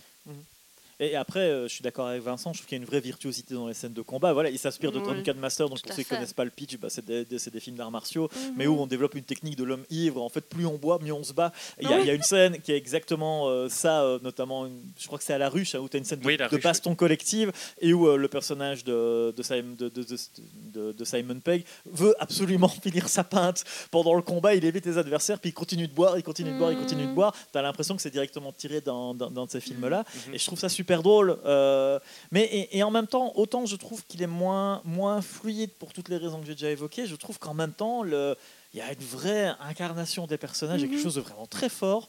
Quand en fait on s'arrête et qu'on se pose avec ces personnages-là, Ouais. quoi. Euh, Je pense que c'est peut-être Ouais. le film un peu de la sagesse Oui. de la trilogie. Finalement, on est quand même sur la sagesse. En plus, les, les acteurs, c'est des acteurs qui sont déjà revenus pour la plupart dans les autres films et qui sont un peu vieillissants. Quoi. Mhm. Par exemple, là, on dit qu'ils ont 40 ans. Bon, je- 40, Mm. un peu plus, à mon avis, mais, ouais. Mm. mais euh, ça se voit qu'ils sont un peu plus vieux. Donc, je pense que c'est un film qui Ouais. se pose un peu quand même et qui regarde un petit peu ce qui a été fait après et qui euh, Mm. adopte un. Ouais, qui va moins dans le côté foufou, qui adopte un aspect Ouais. un peu plus sage finalement. Oui, je pense qu'il s'interroge vraiment sur le côté nostalgique et de se dire, mais regardez Ouais. tout le temps derrière. Ouais. Euh, est-ce qu'à un moment donné, c'est pas une impasse, quoi Mhm. Euh, Et en même Mhm. temps, de se dire, mais en même temps, est-ce que, parlant de... est-ce que choisir la normalité, est-ce que c'est mieux pour autant Ouais, Est-ce que devenir Ouais. adulte comme le sont les potes de Gary King, c'est ce qu'on a vraiment tous envie de faire, quoi. Ouais. Il y a un Ce peu qui est finalement aussi quelque chose qui sera traité dans... Je sais pas ça que je te Euh, regarde. attends, Last Night Last. Night le- lequel La question exactement nostalgie. euh, Ah oui, oui, bah oui, tout à fait. La hein. question nostalgique. euh. Oui. Mais je, je pense aussi qu'ici, enfin, si je ne me trompe, tous les quatre, on s'est réenfilé les trois d'un coup. Ouais. Titre. Moi, je regardais tout. Moi, je me suis réenfilé toutes les- J'attendais. tous les films d'Edgar Wright. Euh, vous savez. et euh, je pense aussi que quand tu te fais euh, trois soirs d'affilée, tu te fais euh, Shaun of the Dead, Hot Fuzz, Dernier peuple avant la fin du monde. C'est, c'est- le, le choc est un peu plus rude que, de- que, fin, quand ouais. tu vois le dernier peuple avant la fin du monde euh, séparément entre Ouais. guillemets et peut-être moins euh, rude en fait parce que tu t'as passé quand même deux, deux soirées ou l'autre à, à t'éclater. Je me suis fait un peu pas tout parce que j'ai pas hyper fort accroché à la totalité mais j'ai regardé Spaced aussi. T'es dans- t'es- Mhm. tu t'es t'es vraiment à fond dedans et puis tu te prends du, du Gary King euh, Mais les il a un larmes côté aux gueule yeux. de bois, celui-là. hein. Waouh, c'est Ouais, c'est- rude. Je crois que quand tu t'en- t'enchaînes, pas Mhm. t'enfiles tout d'un coup, c'est c'est plus compliqué peut-être. Et, et je pense aussi que c'est peut-être celui qui statue le moins. Enfin, le final est vraiment très ambigu, hein, Mhm. je trouve, en la Mais le matière. final, je trouve magnifique le final. Par contre, je trouve que ça, ça, ça enfin, je, je, l'ai- je, je, je me répète, mais ça, ça, Ouais. ça, ça, ça fait une une belle, euh, belle fin pour la trilogie. Ouais, bah finalement, le bonheur dans le chaos. Ouais. Enfin, Oui, c'est ça qui est beau, quoi. C'est le discours sur le conformisme où, Bah où oui. c'est ambigu Ouais. parce que Ouais, c'est ouais. le- quand, quand tu as les aliens fait, qui, qui font off, ok, ok, on, se casse et puis bon, bah, tout le monde Ouais. retourne à l'âge de pierre, tu sais pas si c'est Alors- positif pour tout le monde en Alors fait. que cette normalité, elle s'oppose à Gary King depuis le début. Ouais. Et tu ne peux pas être du côté de Gary King puisque tu sais qu'il va mal depuis le début Ouais. aussi. Comme tu dis, le, le fait qu'on le présente dans, un- que dans une discussion centrale, tu sais déjà qu'il a un problème euh, Ouais. à la base. Même simplement Même la. sa tête, quoi, Oui. la façon Ouais. dont sa- son regard, Puis même tout, la il couleur, il a les noir, il a effectivement Il ce est dingue cet euh, acteur. ce côté, oui, non, il a, il a- et je trouve que là, il arrive à vraiment à déverser dans, dans, dans le film des trucs d'une vraie Ouais. intensité Ouais. où tu Ouais. dis wow. Euh, et notamment ce moment où, à chaque fois que je revois le film, je me dis là, le film existe ne serait-ce que pour ce moment-là. Quoi. Mhm. Quand il s'effondre en disant, il y avait tellement d'optimisme, tellement de trucs, et finalement, on en a quoi. Et là, encore une fois, où, où tu sens que, que, que, que Wright et Pegg ne, ne statuent pas non plus, c'est que finalement, il devient un vrai personnage de fiction à la fin. C'est à l'apocalypse qui arrive, et finalement, lui, son monde, c'est vraiment un pur monde post-apo, De fantasy, de, de fantasy, fantasy. quoi. Ouais, mais c'est un peu comme s'il vivait, il continuait à vivre dans une sorte de rêve. En fait, Oui, finalement, bah oui avec, euh, avec des concrète, robots, euh, euh, c'est le seul ouais. qui prend le contrôle. Enfin, il est avec Ouais. des robots qui sont Ouais. enfermés aussi en même temps dans leur aspect, Mhm. tout en prenant son épée droit. Enfin, Ouais. c'est Ah avec oui, ça qu'il se bat maintenant. c'est ça devient vraiment une figure iconique en fait à la fin. Peut-être c'est simplement le- parce que c'était quelqu'un qui n'était pas destiné, on va dire, à vivre dans une Oui. certaine réalité. Dans en une- fait, exactement. Je pense qu'à ce côté-là, effectivement, je suis assez d'accord. Je pense Ce- que ce c'est ça que côté, je trouve assez il beau. quoi. n'était pas fait pour le monde dans lequel il vivait en fait. Et le monde post-apocalyptique, paradoxalement, lui permet d'être plus épanoui. D'ailleurs, il a plus besoin de boire pour ça. Ouais, Et, et le... Mais c'est- aussi une, belle synthèse de tout parce qu'à chaque fois, le personnage de, de Simon Pegg, c'est à chaque fois un personnage qui est- qui n'est pas. Qui n'est pas fait pour le monde dans lequel il vit. Mhm. Tu vois, que ce soit dans Shaun of the Dead, dans Hot Fuzz, à chaque fois, Ouais. il est, Il est toujours il en décalage. il est hein. toujours en décalage, il est, il est jamais totalement heureux. Il y a toujours un, un truc où il, est, il, il essaye, il doit se faire Ouais. à, et ici, bah, Ouais. il y va à fond. C'est ça que je trouve Et je assez trouve ça aussi touchant. intéressant que du coup dans ce film-là, le, le personnage un petit peu sérieux, on va dire, la caution un peu sérieuse, ce soit le personnage de Nick Frost. Oui, Là où dans les autres films, Exactement. finalement, c'est justement le personnage toujours un peu naïf, c'est toujours lui qui va un peu faire les conneries, etc. Euh, là, c'est il joue justement ce personnage d'adulte sérieux qui fait un Quand il- peu, euh, Lui, il est encore, il est encore sobre et qui s'enchaîne Oui. tout d'un Oui, coup. oui, C'est magnifique. Ouais, ouais, c'est ça, mais- mais- et en même temps, en voyant le film, tu vois que lui, par exemple, son comportement guerrier, il est justifié par le sport qu'il pratiquait quand il était ado. Alors que Ouais. les autres, pas. C'est ça. Ouais. Tous on t'aurait dit qu'à un moment donné, ils étaient Ouais. tous dans un club de kung-fu, un truc comme ça. Je t'aurais dit, ok, c'est bon, je marche. C'est Mm. peut-être des éléments en termes de payoff qui manquent un peu peut-être dans, dans, dans celui-là. Mais en même temps, là aussi, c'est là que quand t'as Gary King qui dit euh, c'était supposé être là. Et, et que lui, de son côté, dit, mais moi, j'ai pas réussi ma vie non plus. Ma femme, elle vient de partir. Elle est partie avec mes gosses. Et tu Ouais. dis, mais putain, c'est tellement la vie d'adulte, en Ouais. fait. C'est- c'est- tu Quelle dis, horreur. c'est Non. c'est- c'est le moment où tu, tu te relèves, quoi, tu vois, le, et que tu reconstruis des ouais. trucs après, quoi. Mais c'est ça qui est marrant. Si on met ça en parallèle avec Shaun of the Dead, qui est vraiment le par début trentaine, tu vois, le personnage il a 29 ans. En fait, on est vraiment sur des, je pense, des problématiques qui touchent à la, au début de la trentaine. Et c'est pour ça que moi, en voyant ça, je me suis un petit peu retrouvée aussi. Que là, on est clairement sur des problématiques liées à la quarantaine. En fait, qu'est-ce que j'ai Là, on est qu'est-ce que je vais faire de ma vie Qu'est-ce que je suis en train de faire de ma vie Et là, on arrive. à Qu'est-ce qui me à que faire j'ai fait de ma vie Ah. Ouais, ouais, bah, c'est peut-être pour qu'est-ce ça que que je l'ai abordé directement pour sous cet angle-là quand je l'ai vu. Mais non, mais non, c'est vrai, mais c'est pas, j'ai pas de problème est- avec mon âge en la matière, mais, mais non, non, mais tout à fait. Je pense d'âge, à qu'effectivement. mon avis, on prend Ouais. les choses aussi différemment par rapport Non, à non, ça. mais je crois que ça, effectivement, ça reflète certainement très très fort l'état d'esprit dans lequel euh, les, les auteurs abordaient les films à l'âge Mhm. où ils avaient. Mm. Euh, Ouais. ils auraient fait à Devil End peut-être directement après Hot Fuzz, ils l'auraient fait en 2010. Ouais. Peut-être que le film aurait été très différent. Euh, Mhm. C'est peut-être pas plus mal d'ailleurs qu'ils aient pris un autre détour plutôt que de le faire. Mais aussi, ce qu'il y a d'intéressant dans celui-là, c'est peut-être un geste euh, faveur finalement de la fiction là-dessus, c'est que dans le premier film, finalement, bah, on a Sean qui s'adapte.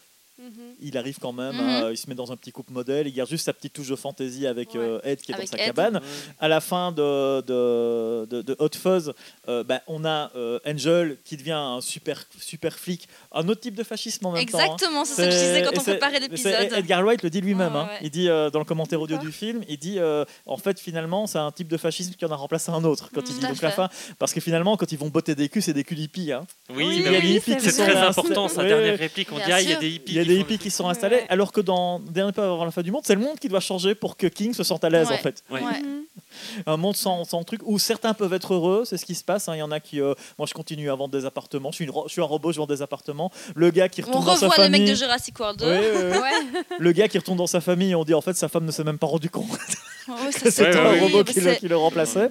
Euh, puis le petit couple qui va se mettre dans sa cabane aussi et, et tout ça. Et puis euh, bah, donc King là qui devient un vrai héros de post-apo quoi, Ouais. Euh, qui prend le parti des, des laissés pour compte en, Mhm. en avançant avec des robots, euh, tout le truc. Et d'ailleurs, tu as une image de pure pulp à la fin. C'est quand il prend son épée et que tu as toute la lumière qui jaillit de la gueule des, des gens qui l'accompagnent. Mhm. C'est envie de voir un film qui commence. Voilà, tu te dis, mais donnez-moi la suite. À quoi. fond, Ouais, à ouais, fond. ouais. Et euh, je voulais juste revenir un peu sur l'aspect gore dont on avait parlé en disant que Godfall c'était le plus gore. Ce qui est marrant, c'est qu'ici, du coup, puisque les robots, à chaque fois, le sang, il est pas, il est pas rouge, Ah oui, il est est bleu. Tu peux faire ce que tu veux. Euh, bah oui, oui, y c'est ça. Oui. Et Il y a un côté euh, bad taste dans ce film par Mhm. rapport à la couleur du sang qui est génial. Ouais. Quoi. Mhm. Je sais pas si t'as vu Bad Taste. À Euh, l'époque. de, de euh, Peter Jackson hein. Oui, ouais. oui, de mon oui, tout à euh, fait. pas batté, oh là street trash. À chaque fois, Street je dis, trash, ah non, mais Trash, pourquoi d'accord. est-ce que à chaque fois je dis Baptiste pour je street trash? Parce qu'ils sont tous les deux très trash et très gore. non, mais dans, Street Trash, il n'y a pas de que sang souvent dans les films, justement, ils mettent du sang bleu quand c'est pour ne pas être classé trop hard, etc. Je me demande si c'est pas aussi pour. Je, ne- oh, je n'ai pas du tout la réponse à ça, mais s'ils n'ont pas voulu justement ne pas être trop, trop, trop gore pour permettre à un plus large public de voir le film. Je sais pas, je pense qu'il y avait un, un vrai intérêt à utiliser de l'encre. Quelque chose qui rappelle l'encre. Mais le- en parlant des robots, hein, c'est aussi quelque chose qui m'a troublé dans le film. C'est que euh, malgré euh, leur côté parodique, Shaun of the Dead et, et Hot Fuzz étaient très, euh, avaient une direction artistique qui était très ancrée dans le genre qu'ils faisaient. Mhm. Alors que là, les, les robots qui se démantibulent comme des, comme des Playmobil ou comme des, des Big Jim, ça m'a toujours paru un peu bizarre Mhm. d'avoir ce côté, je poup, je t'arrache la tête. Et en même pas temps, l'impression que ça évoque un, un cinéma existant. Non. Tu Oui. vois, quelque Ouais. chose qui d'aliens, références et même de te dire qu'en termes de design, c'est que c'est pas, c'est pas crédible. Enfin, tu vois, t'as, Mhm. t'as un côté artificiel qui est complètement Ouais. assumé. Ouais. Donc ces robots qui se démantibulent et en même temps ça fait jouer de l'enfance. Donc tu as un peu l'impression Ouais. c'est comme si tu jouais avec des euh, justement avec des Barbies donc La, tu retires la, les la bras jumelle et puis tu les les, bah, les les jambes jumelles, à la place, exactement. à la place Ouais, du ouais. bras. Oh là là, Ça, t'as l'impression que c'est une Barbie que t'as bricolée. T'as l'impression que c'est dans. Toy Story, là, tu vois, le, les, les- Exactement. les jouets laissés pour compte. Ah oui, euh, t'as un peu l'impression que t'es là-dedans quoi, quand tu les vois. Mais et en même temps, le, le fait d'assumer ce manque de crédibilité là-dedans, moi, me pose toujours un petit peu prob- un problème quand je vois le film. C'est je me dis, mais en fait, on est où exactement Ouais. quoi, euh, là-dedans? Là où les autres, d'habitude, le code du Body Snatchers, bah, t'as T'as effectivement, soit ce sont des causes qui, qui reproduisent, soit tu as tout en quelque chose qui, est, qui vise à une forme de crédibilité, là qui cherche pas du tout. Euh, ce qui est étonnant finalement euh, par rapport aux autres films. Mais j'ai cru, euh, en préparant l'épisode, j'ai cru tomber sur une info. Disons, il y a quelqu'un qui disait, enfin, je regardais une, vidéo YouTube sur le sujet, et le, gars disait que le film était plutôt un hommage finalement au genre littéraire, en fait, finalement, de, science-fiction et de body snatcher, plutôt qu'au genre cinématographique. Alors, je sais pas si ça a un lien ou pas. Euh, Euh, mais du coup, il y a peut-être une. euh, Le- une moi, le lien que je peux voir, c'est que j'avais lu, euh, donc j'ai pas lu énormément forcément de romans de Body Snatchers, mais j'avais lu le texte original qui avait donné naissance aux différents films. Et là où il y, a- il y a une vraie similarité, c'est que dans le film, en fait dans le livre Mhm. à l'origine, c'est que les cosses partent aussi. Elles finissent par partir, notamment parce que les humains résistent. Et, et ça se termine d'ailleurs un peu par une espèce de Deus ex machina, le roman, où le héros est sur le point de se faire avoir, et puis d'un coup il y a toutes les cosses qui s'en vont. Et en fait, il comprend que c'est parce que tous les humains ont fini par résister et ils ont décidé d'arrêter l'invasion. Et là, quelque part, c'est ce qui se passe. C'est parce Mm. qu'ils ont, ils ont ces trois humains là comme ça qui leur disent non, non, non, non, on est têtus, on est obstinés, tout le truc, qui se disent oh fuck off Oui, et qui se barrent. Euh, Euh, en, en ça, je trouve que ça, ça, c'est- ça me c'est rappelle pas mal le texte d'origine. Oui, et c'est hein. très drôle aussi quand il dit Ah oui, mais combien il reste de vrais humains ici Et t'en as trois qui lèvent la main. ouais, euh, ouais. toi qui fais, Ah oui, moi je suis là, oui. Ouais, ouais. Et en même temps, je trouve que par exemple le final, il est étonnamment bavard par rapport à ce que ça- Oui. à ce qu'ils ont pu faire à d'autres. Oui. C'est très, c'est très statique. C'est un peu euh, lent même. Enfin, pas- ouais. pas- enfin, comme tu Ouais. disais, c'est- on va pas dire qu'on s'ennuie, on va pas pousser jusque là, mais il y a un, un côté. euh, Un. Un film de procès bourré.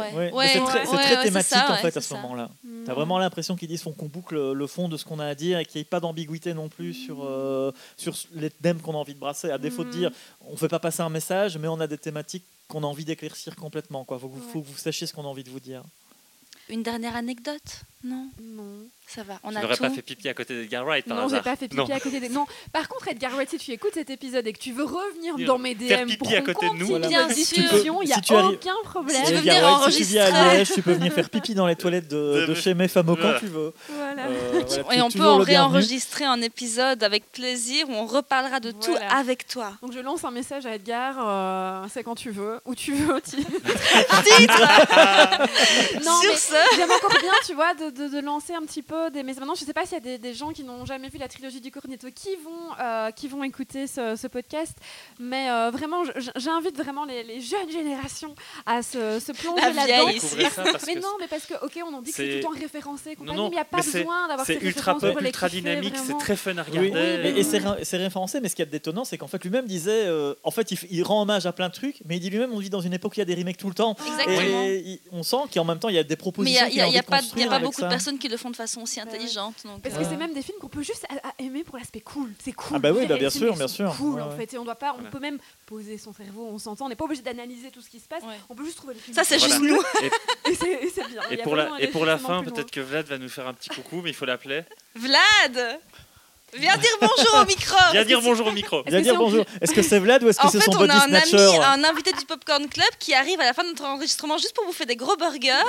Et il va... Viens dire bonjour au micro, bières. Moi, je Vlad. suis pas sûr que ce soit Vlad. Viens Vlad, dire bonjour. montre un peu tes cicatrices qu'on identifie si tu n'es pas Claude Non, à côté de ton qui t'as fait pipi côté de Toby Hooper. Ah Voilà, comme ça. On a un caméo de Vlad ici. Voilà. Bon, bon, bon, on va, on va arrêter Bon, les on va donc à arrêter l'enregistrement et manger ces énormes burgers. Et boire des on pintes. va, au Winchester. Manchester Merci à tous et bonne euh, journée, soirée, selon le Et bon moment où vous nous écoutez. Bon Au appétit et bon Bon tout. appétit. En fait, soyez heureux. C'est un marathon.